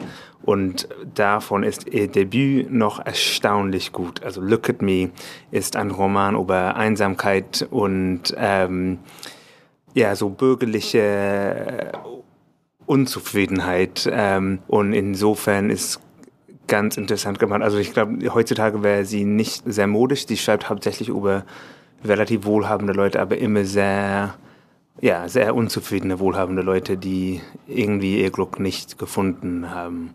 Ich glaube, es gibt keinen, also ich kenne keinen anderen Schriftsteller oder keine andere Schriftstellerin, die oder der so gut über Einsamkeit schreiben kann und über so Social Awkwardness und solche Sachen. Und die ist auch lustig. Also, die, also es, das klingt alles sehr deprimierend, aber der Grund, warum sie so gut ist, ist, die schreibt nicht nur so mega, mega, mega depressive Bücher. Die sind, also die, es macht schon Spaß, die zu lesen und sie kann sehr gut ähm, äh, kurze, also ihre Figuren erzählen ganz oft lustige, lustige kurze Anekdoten oder es passieren ihnen blöde Sachen, ähm, aber nebenbei geht es um was anderes. Und ich glaube, Einsamkeit ist immer Teil ihres Werkes geblieben. Das ist das Leitmotiv ihr, ihres Werkes quasi.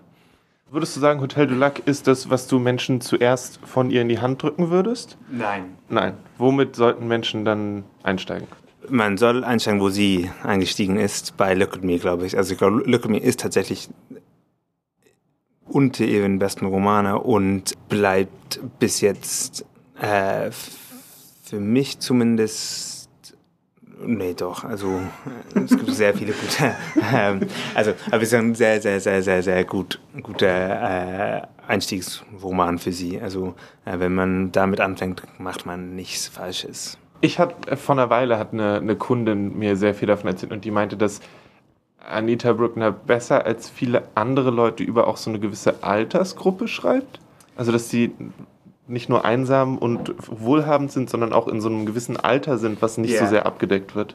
Ja, also sie schreibt sehr viel über Leute, die so Mitte bis Ende 30 sind. Ähm, und der Grund, warum sie so oft über Einsamkeit schreibt, ist, dass die ihre Hauptfiguren sind ganz oft äh, Menschen im so die ja, Mitte bis Ende 30, die keinen Partner oder keine Partnerin gefunden haben oder die versuchen oder die glauben, dass sie jetzt ihre letzte Chance haben, jemanden zu finden. Und also es klingt, es klingt auch, also die hat 20 Romane geschrieben und sie hat so Hauptthemen in ihrem Werk. Das, das kann man sagen. Es klingt jetzt, dass wir so da, darüber reden, klingt es ein bisschen, als ob sie immer nur den, den gleichen Roman schreibt. Und also es gibt SchriftstellerInnen, die das machen. Alan Hollinghurst. Ähm, aber Du darfst es ruhig laut sagen, das ist die letzte Folge. Aber sie ist, sie, also sie, also ihre Romane sind schon ganz unterschiedlich, aber es sind, sind so, wie gesagt, so Leitmotive, die immer, immer wieder vorkommen. Aber seien wir mal ganz ehrlich, das wäre keine Empfehlung von John, wenn da nicht noch mindestens zwei weitere Sachen kommen würden.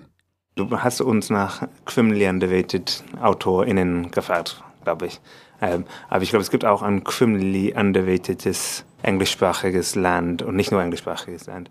Und das ist zwar Wales. Es wird viel zu wenige, wenig sehr bekannte walisische SchriftstellerInnen auf der ganzen Welt. Und da würde ich noch zwei Leute empfehlen, falls unsere liebe äh, Hörerschaft irgendwann mal Bock hat, eine Reise nach Wales zu machen, was sie unbedingt machen sollen.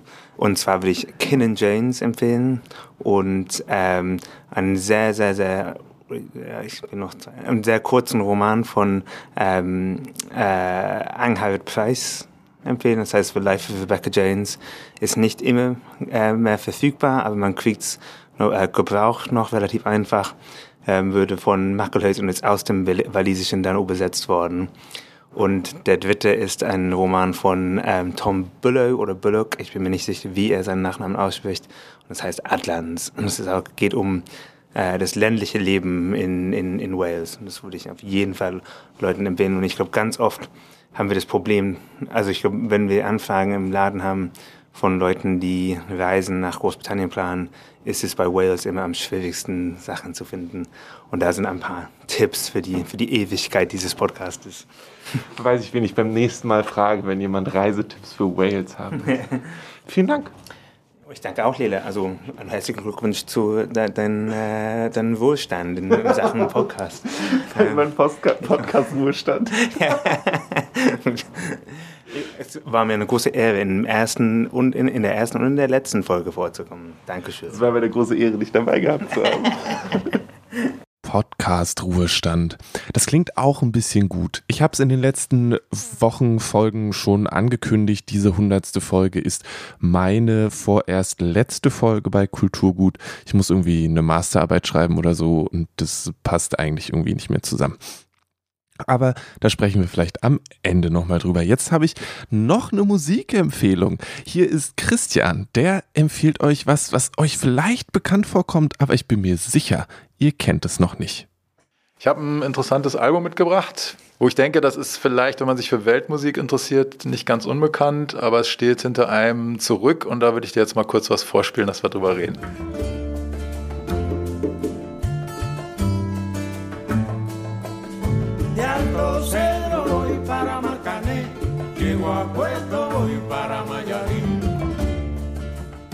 Das kenne sogar ich. Cool, das ist doch optimal. Wir finden auch was, was du kennst. Ich habe sogar die CD zu Hause. Ja, noch besser, cool. Ich freue mich, dass du das kennst und ähm, was ich heute mitgebracht habe, ist was, was in eine sehr ähnliche Richtung geht. Aus meiner Sicht vielleicht nicht criminally underrated ist, aber schon bei Weitem nicht diese Aufmerksamkeit bekommen hat. Und da hören wir uns jetzt auch was zu an und dann äh, bin ich gespannt auf dein Urteil.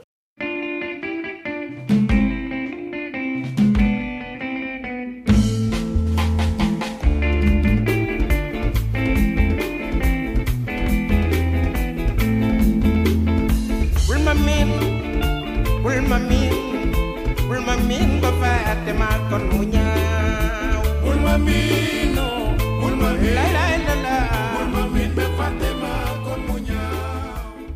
Und im Vergleich? Es hat einen ähnlichen, es, es kommt mir ähnlich vor, es ist auf jeden Fall eine andere Sprache. Ja, das Ähm, klingt exotischer, ne? Weil so das Spanische aus dem Kubanischen kennt man oder kann man eher zuordnen, denke ich, als das. Ja. Und Instrum ist anders instrumentiert, glaube ich. Ja, also die genauen Instrumente habe ich jetzt auch gar nicht alle auf dem Schirm, muss ich zugeben, aber es ist natürlich, oder nicht nicht natürlich, aber aus meiner Sicht äh, weitaus afrikanischer geprägt. Und trotzdem hat es eine ähnliche Melange. Das ist ein Orchester aus dem Senegal, die da wirklich Superstars gewesen sind, kann man schon so sagen, für die Region auf jeden Fall, aber ich glaube auch für ganz Afrika mehr oder weniger. Die haben in den 70ern angefangen, nennen sich Orchestra Baobab. Und das Album, was ich hier mitgebracht habe, nennt sich Specialist in All Styles. Hochtragend, aber ich finde ein sehr schöner Name für ein Album. Und ähm, das äh, wurde 1970 gegründet. So der Hintergrund war, dass in der Hauptstadt Dakar ähm, gab es wohl ein Viertel, also auch so, oder gibt es sicher nach wie vor ein Viertel, so eine Art Ausgeviertel, was äh, ich weiß nicht genau, wie die Situation damals im Senegal aussah, aber zwischenzeitlich ging es dem Land, glaube ich, relativ gut, bis es dann schon auch so in den 70ern nach und nach auch von Unruhen durchzogen wurde.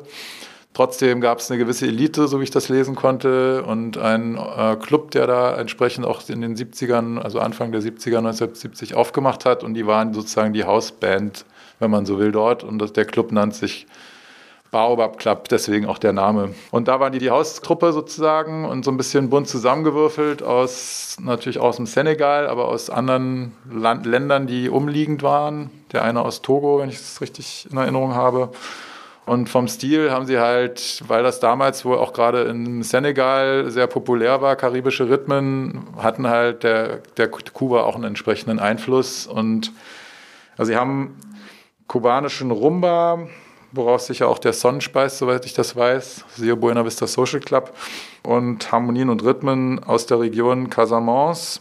Das ist halt im Süden von Senegal, die tropische Region eher. Das Land wird ja so, so ein bisschen unterteilt von Gambia, was noch sozusagen wie so eine Landzunge reingeht und das Land so ein bisschen spaltet, ist zu krass formuliert, aber unterteilt halt.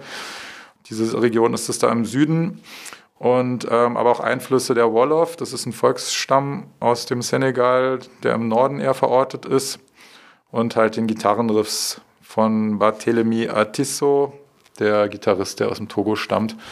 Und ähm, ja, diese Melange hat ihnen sehr viel Erfolg beschert, schon damals dann, dass sie wohl auch innerhalb Afrikas und soweit ich das richtig in Erinnerung habe, auch im, in weltweit, äh, beziehungsweise zumindest Europa auch getourt haben wohl. Wie bist du auf die gekommen und wieso bist du an ihnen hängen geblieben?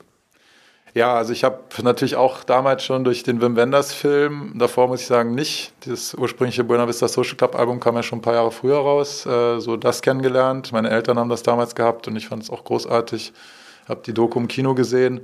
Von daher war da schon dieser Hintergrund da. Und als ich dann hier gearbeitet habe, ist mir irgendwann dieses Album und die Gruppe begegnet. Einfach so, ich glaube, weiß nicht, bestelltechnisch, wegsortiertechnisch. Es war in dem Fall nicht über einen Kunden fand es spannend und habe äh, das Stück, was ich dir gerade vorgespielt habe, gehört, fand es genial, weil mich das halt auch total daran erinnert hat.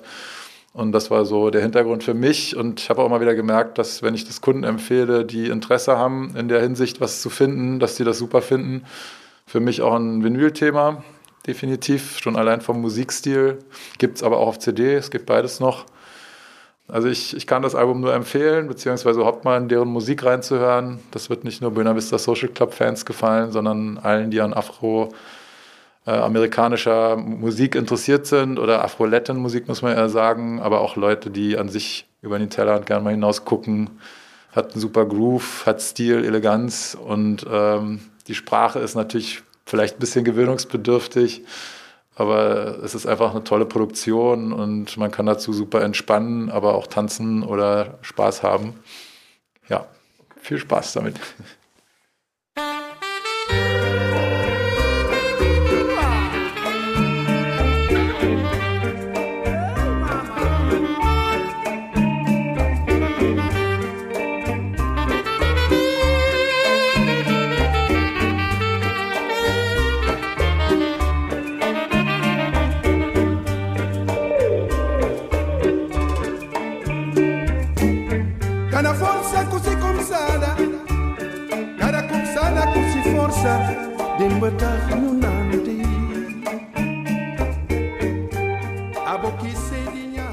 So schöner Musik, wie sieht es da aus mit einem Märchen? Und wie wäre es, wenn euch das Märchen vorgelesen wird?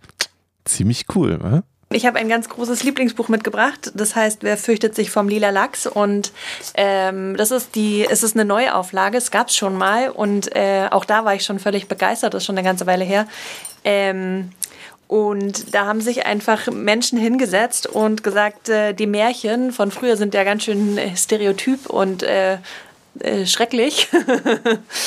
und äh, es wäre aber schön, ein Märchen zu haben für die Kinder, weil das auch ja toll ist. Und haben die einfach mal ganz schön durcheinander gebracht. Und ich finde das super schön und total gut gelungen. Sprachlich ist es witzig, total toll illustriert und ja, ein großer Spaß.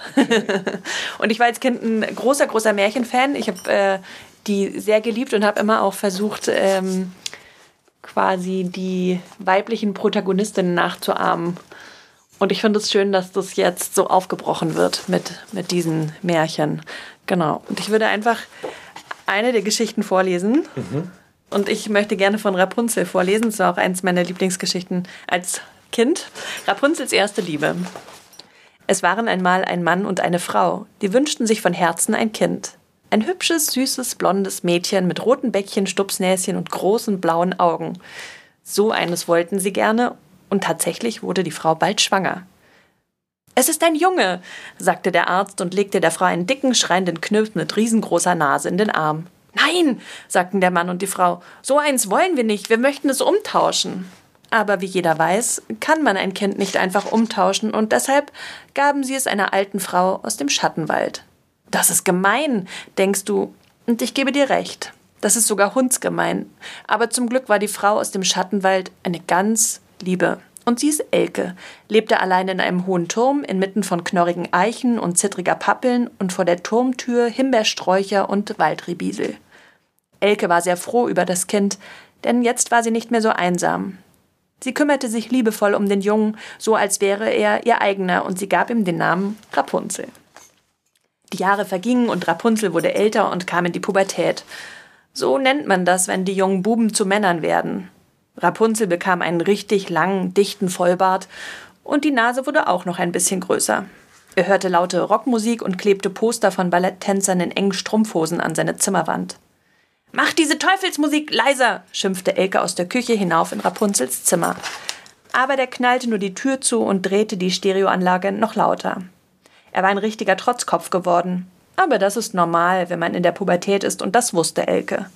Deshalb stopfte sie sich Taschentücher in die Ohren, damit sie den Krach nicht mit anhören musste, und schnippelte weiter Fisolen. Ja, so vergingen die Tage, bis eines Nachts ein heftiges Gewitter aufzog. Rapunzel saß oben auf dem Fensterbrett in seinem Turmzimmer und beobachtete die Blitze am Himmel, als er plötzlich eine Stimme hörte. Hallo, hallo? Ist da jemand? Rapunzel sah nach unten und da stand zwischen den Bäumen ganz romantisch ein junger Mann mit braunen Locken und klatschnass vom Regen. Er bemerkte Rapunzel und rief ihm zu: Ich bin Hänsel. Ich habe mich im Wald verirrt. Kann ich mich vielleicht bei dir unterstellen, bis das Unwetter vorbei ist? Klar, sagte Rapunzel, kein Problem. Aber warte. Er beugte sich nach vorne, sodass sein langer Bart, der in den letzten Tagen noch um ein paar Meter gewachsen war, vom Fensterbrett bis knapp über den Waldboden reichte.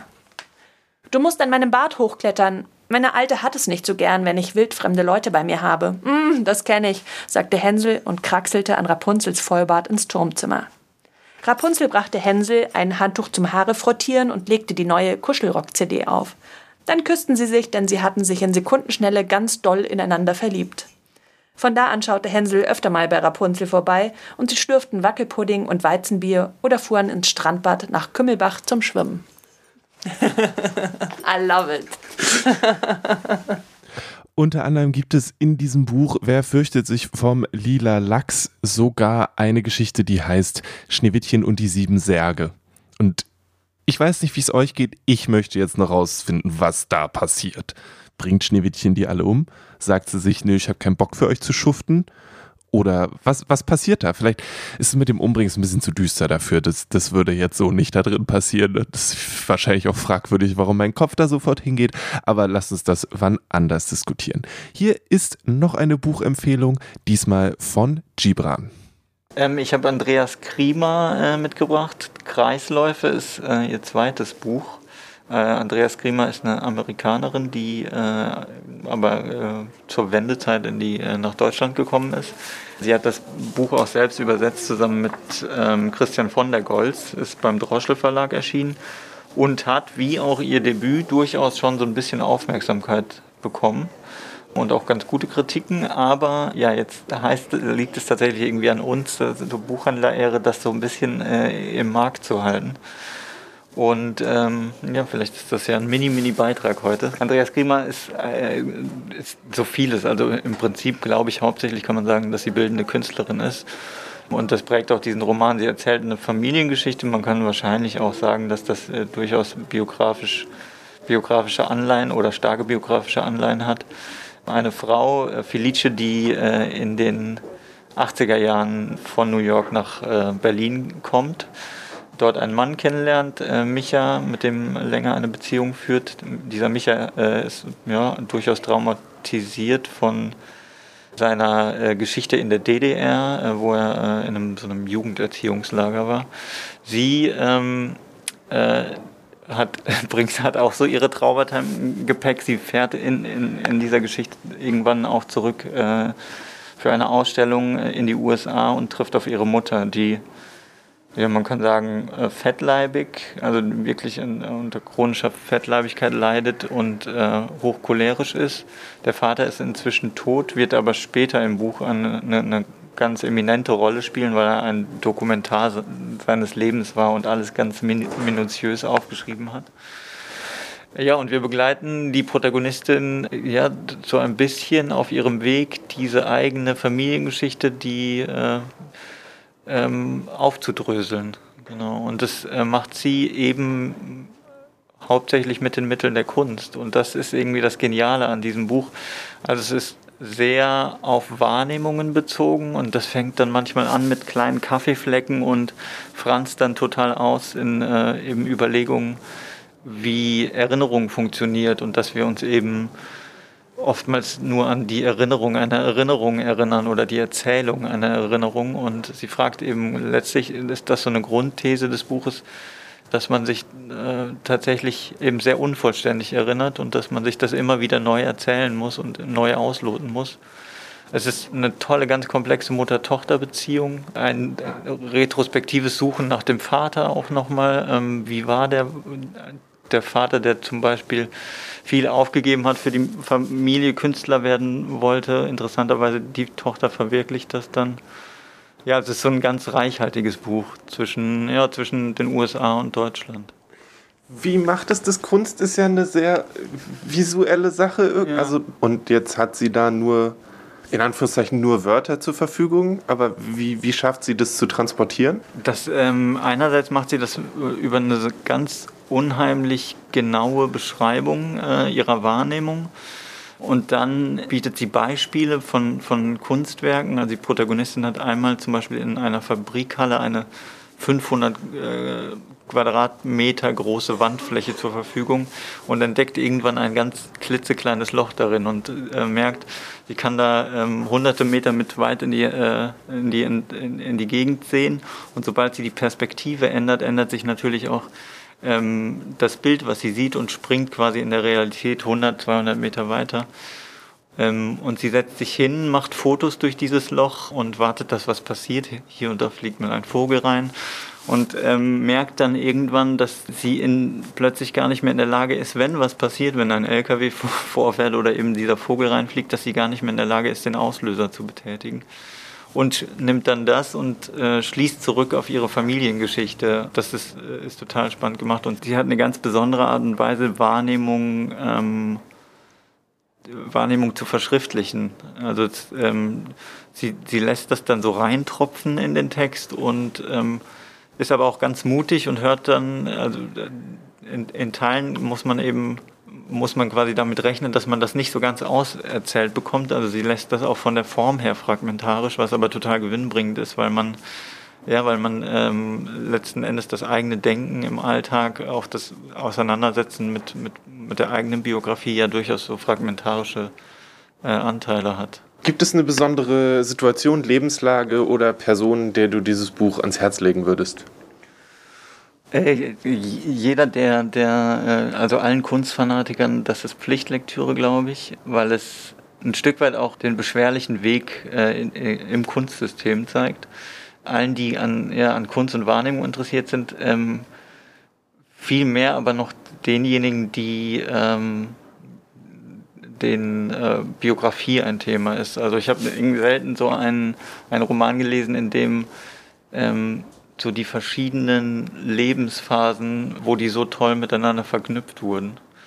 Also Leute, die äh, Familiengeschichten mögen, das ist keine ganz klassisch erzählte Familiengeschichte, es ist durchaus auch eine, die, ja, wie gesagt, so mit äh, Belastung und Traumata äh, belegt ist. Aber wenn man Familiengeschichten mag, dann, ähm, dann wird man auch diese Geschichte mögen, auf jeden Fall. Das ist tatsächlich über die Zeit mit das Schönste gewesen an diesem Podcast, auch für mich, der ich den jede Woche gemacht habe, ist Sachen empfohlen zu bekommen, die ich vorher nicht kannte und die mir sonst auch nie über den Weg gelaufen wären. Und die Andrea Skrima, ich weiß genau, wem ich dieses Buch schenken kann. Ich habe, das passt perfekt auf eine Person. Und jetzt kann ich das einfach abspeichern. Und wenn dieser Podcast das für euch, liebe Hörende da draußen, mindestens einmal geschafft hat, dann kann ich mir selbst auf die Schulter klopfen und sagen, Ziel erreicht. Ziel erreicht hat auch Linde, die so viel gute Musik mitgebracht hat, die ich danach alle hören musste weiter. Hier ist äh, eine Empfehlung von ihr zu einer Band, die heißen The Drip. Die habe ich auch neulich erst entdeckt. Das ist eine amerikanische Gruppe. Und ich fand mal wieder, ich fand das Cover cool und äh, dachte, ich höre mal rein. Und die machen übelst krassen, so, so richtig ursprünglichen Motown Soul. Total, total bemerkenswert irgendwie, weil die sind alle arschjung. Also irgendwie so über 20, sind auch super viele, irgendwie zu sieben oder zu acht sind die, glaube ich. Und die ist ganz großartig, die lassen wir auch oft spielen, ähm, weil wir die alle sehr mögen, die Platte im Team. Ähm, aber bisher hat sich auch noch niemand dafür interessiert.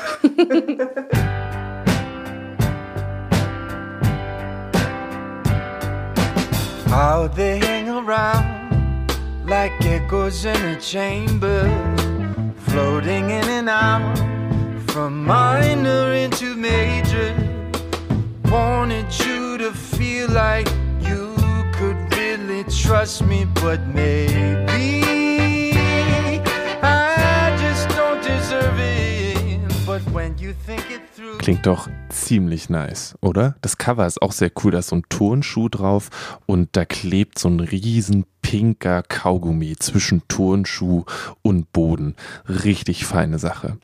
Zwei Empfehlungen habe ich tatsächlich noch, zumindest was Bücher angeht. Mit Musik könnte ich wahrscheinlich noch eine halbe Stunde weitermachen, aber alles hat so seine Grenzen. Hier ist Melanie, die zwei wunderfeine Bücher über ja, eine Erfahrung rund um Native Americans in den USA mitgebracht hat. Da habe ich mir zwei besondere ausgesucht, die allerdings beide dasselbe Thema behandeln. Und zwar geht es in dem Fall um American Natives. Und ich bin darauf aufmerksam geworden, dass von dem ersten Buch, ähm, das ist bei uns in der dritten Etage bei den Literaturwissenschaften, von äh, Louise äh, Endrich und mit dem Titel von Büchern und Inseln. Und alles, wo das äh, Wort Bücher drin vorkommt, äh, casht mich schon sofort. Außerdem fand ich die Covergestaltung ganz schön gemacht. Und das ist nur ein sehr dünnes Bändchen und handelt tatsächlich eben von ähm, dem ganzen Bereich American Natives in den USA, besonders dem Bereich äh, Michigan in Richtung der Grenze. Und da sind ganz viele Inseln. Also mindestens über 100 wird, glaube ich, beschrieben.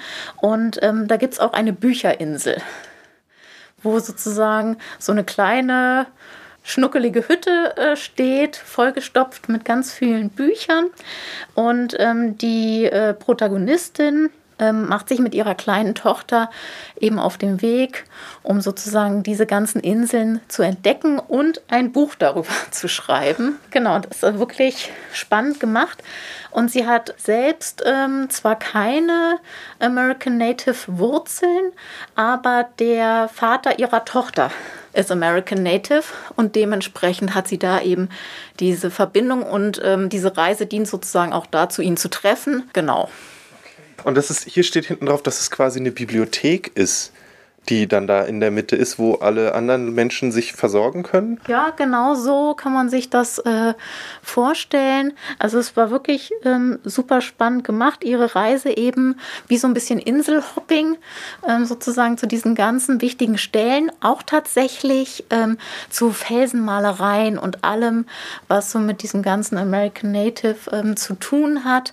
Das Ganze wird ja auch viel mündlich äh, überliefert äh, durch Geschichten und also wirklich sehr spannend. Schön. Genau, und steht eben oben, äh, dritte Etage bei den Literaturwissenschaften.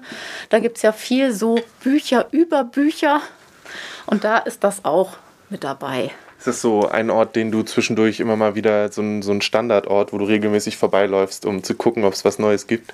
Ja, tatsächlich. Da habe ich mich schon sehr oft äh, bedient und bin wirklich eine begeisterte Leserin, wenn es darum geht, was gibt es äh, für Bücher über Bibliotheken überhaupt und so. Und das andere heißt Firekeeper's Daughter. Das sieht nach einer ziemlich anderen Sache aus. Es ist ungefähr fünfmal so dick. Das ist schon mal die erste Sache. Ja, es ist vielleicht fünfmal so, so dick, aber tatsächlich bin ich auf Firekeepers Daughter eben aufmerksam geworden, weil ich kurz zuvor von Büchern und Inseln gelesen hatte und mich dann dieses American Native Thema weil ich mich davor noch gar nicht so mit auseinandergesetzt hatte, sehr interessiert hat. Und dann erschien dieses Buch und dann las ich, dass es auch eben in diesem Bereich fällt American Native, dass das auch in, ist in Michigan, Ort, ne? ja, es ist derselbe Ort, genau. Und deshalb war ich plötzlich so gecasht dass das eben auch so in äh, Michigan spielt. Und ich habe dann auch mal ähm, hinten reingeguckt. Es gibt auch noch ein zusätzliches Glossar und auch so ein bisschen so geschichtliche Hintergründe. Die Autorin, ich hoffe, ich spreche sie richtig aus, äh, Angeline Boulet, die ist auch tatsächlich eine American Native. Und sie ähm, lebt tatsächlich auch äh, genau da. Das ist so, ähm, nennt sich Sault Ste. Marie und ist eben auch in Michigan, da ist irgendwie äh, auch alles so eine, diese Seenlandschaft. Und da kommt sie her, ähm, direkt äh, an der Grenze. Und ähm, ihre Geschichte handelt ähm, von einer jungen Frau, die tatsächlich halb weiß und halb American Native ist, was tatsächlich auch problematisch ist, weil sie weder zu dem einen ganz gehört noch zu dem anderen.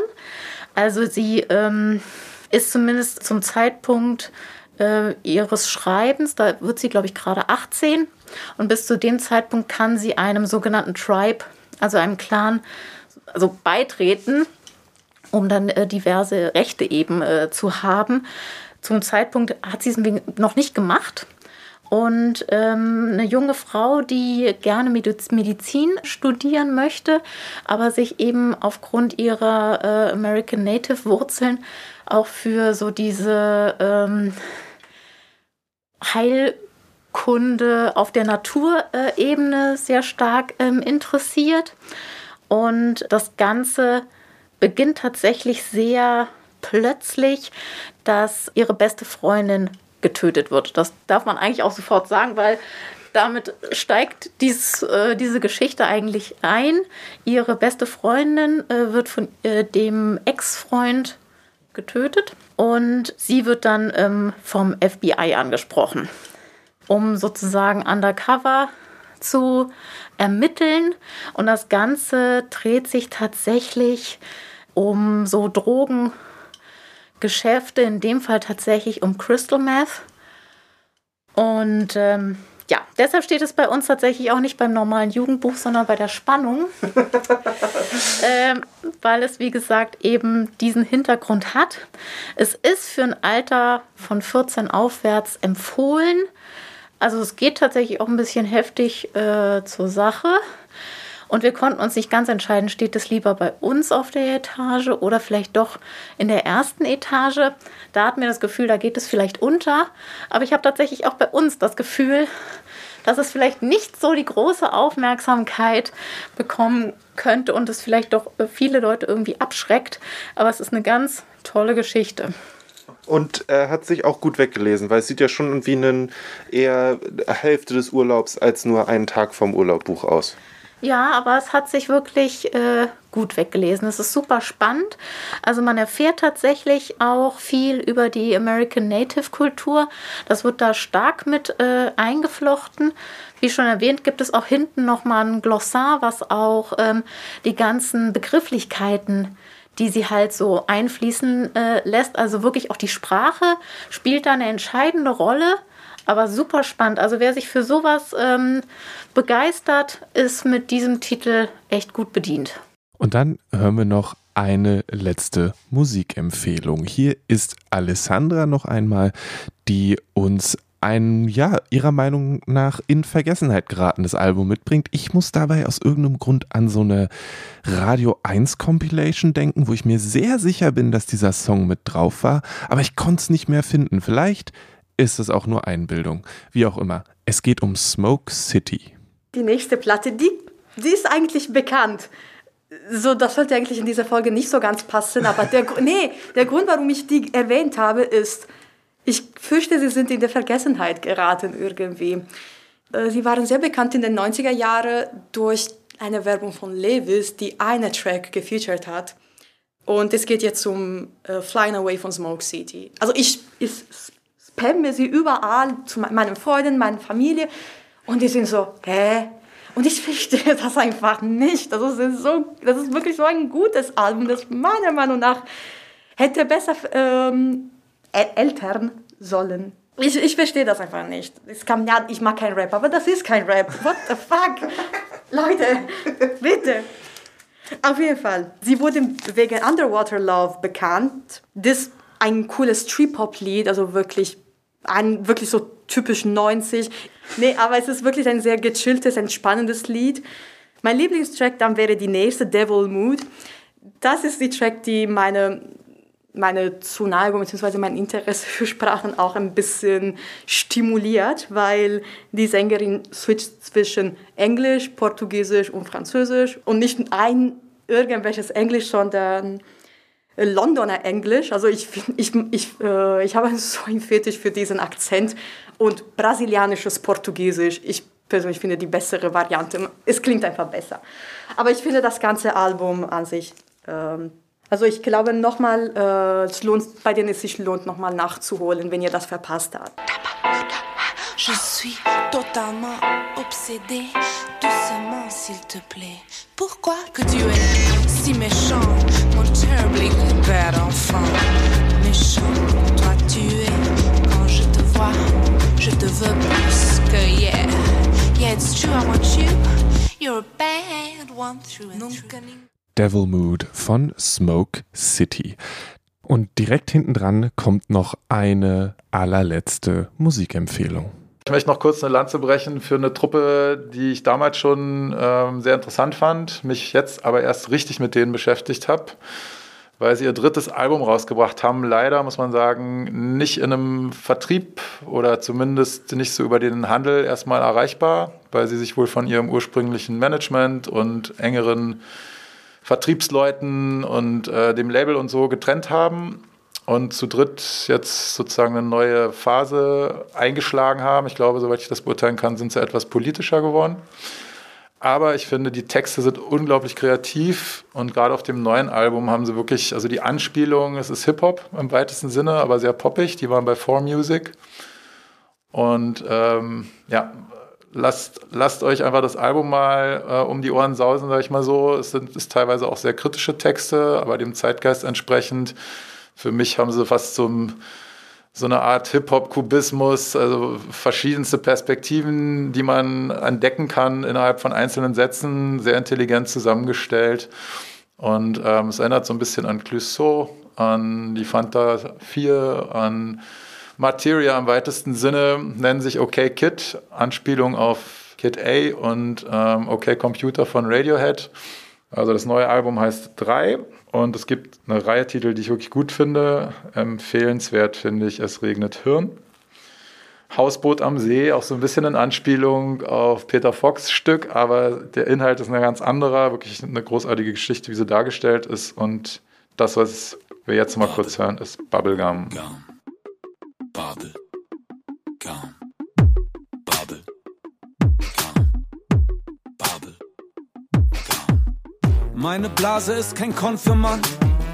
Meine Blase ist gern dominant. Meine Blase sagt die wirklich wahren Sätze. Hier gibt es keine Filterblasenschwäche. Wir sind mehr, wir sind woke, wir sind da, wo man halt ist.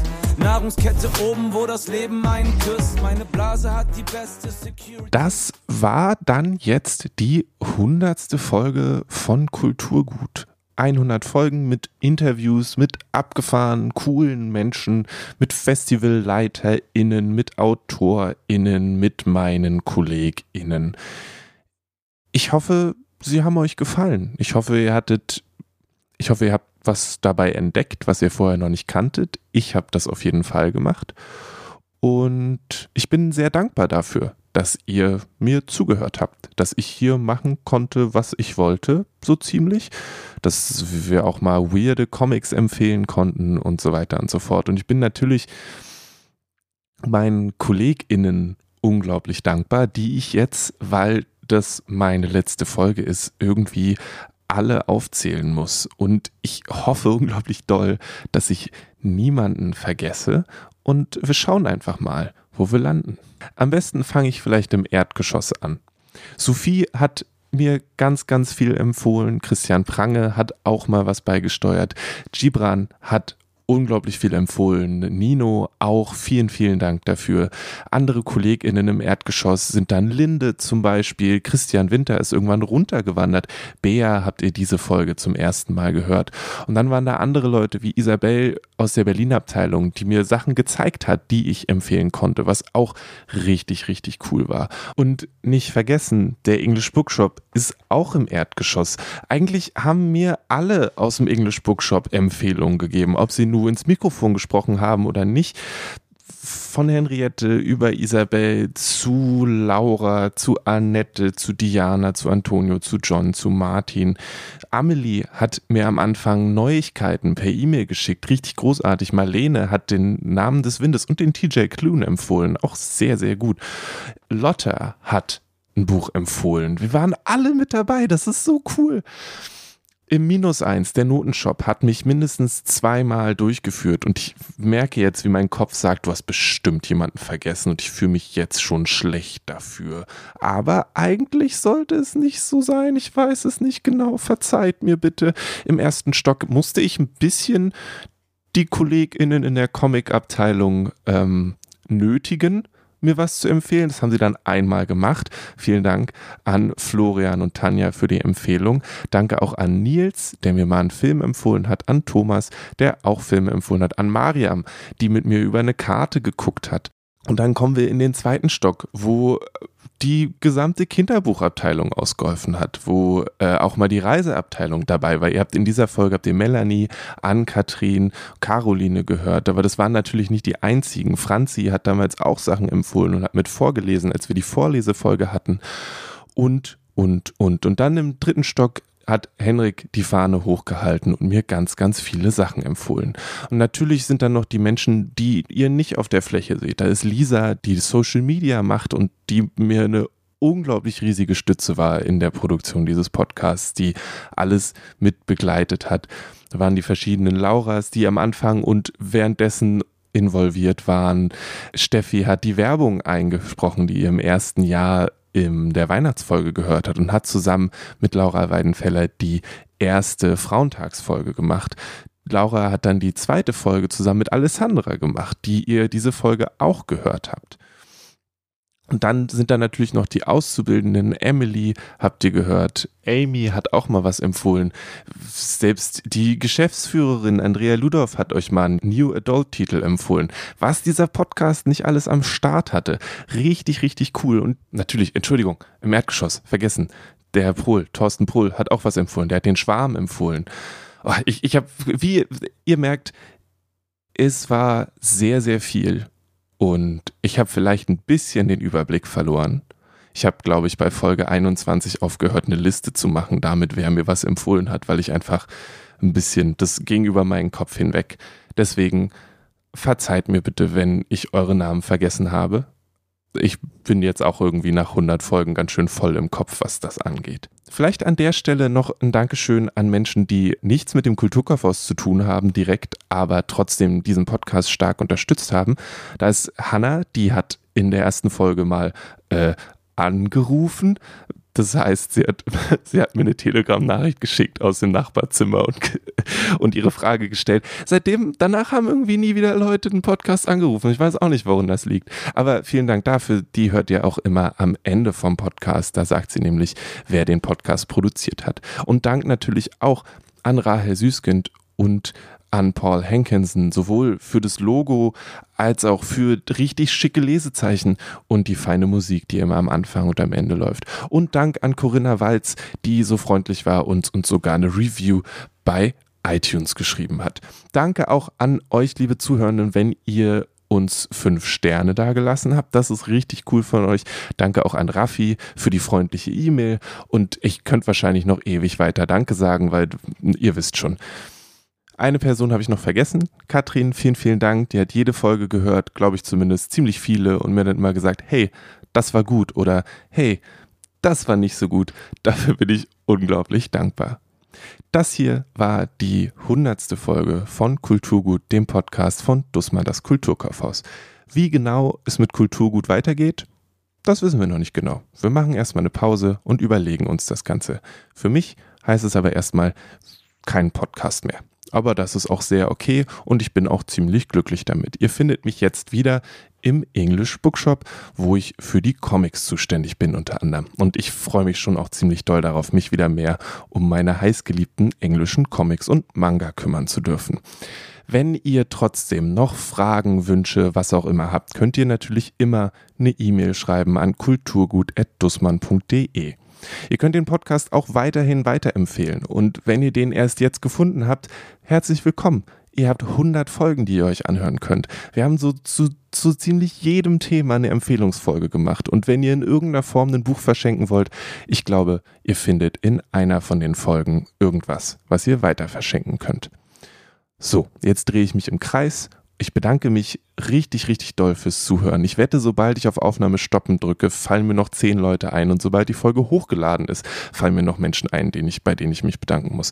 Aber noch einmal danke, danke, danke, danke, danke an alle Menschen, die mir geholfen haben, diesen Podcast zu machen. Sei es, dass ihr mir Sachen empfohlen habt, dass ihr einfach nur meinen Jaulereien zugehört habt, wenn ich euch über irgendwas das Ohr voll gemeckert habe, oder dass ihr mir Tipps gegeben habt dazu, wie ich es besser und anders machen kann. Jetzt höre ich aber auch auf. Mein Name ist Lele Lukas. Wenn ihr sagt, hey, der Lele, der hat einen coolen Podcast gemacht. Ich wüsste gerne, was der sonst noch so macht. Dann checkt mal dragonseateverything.com. Da mache ich privat und in meiner Freizeit Podcasts und Radiosendungen. Da werden coole Bands interviewt und ich erlaube mir jetzt einfach mal, das hier noch mit reinzupacken.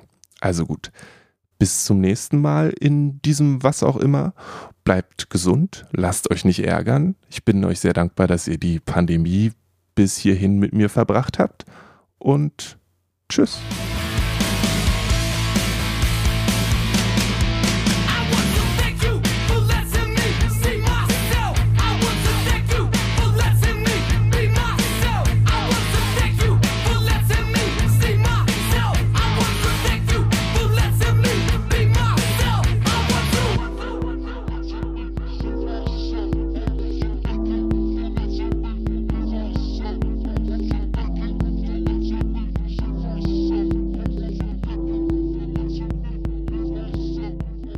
Kulturgut wird von Lele Lukas moderiert und produziert. Das Logo ist von Rahel Süßkind und das Kulturgut-Thema hat Paul Hankinson komponiert.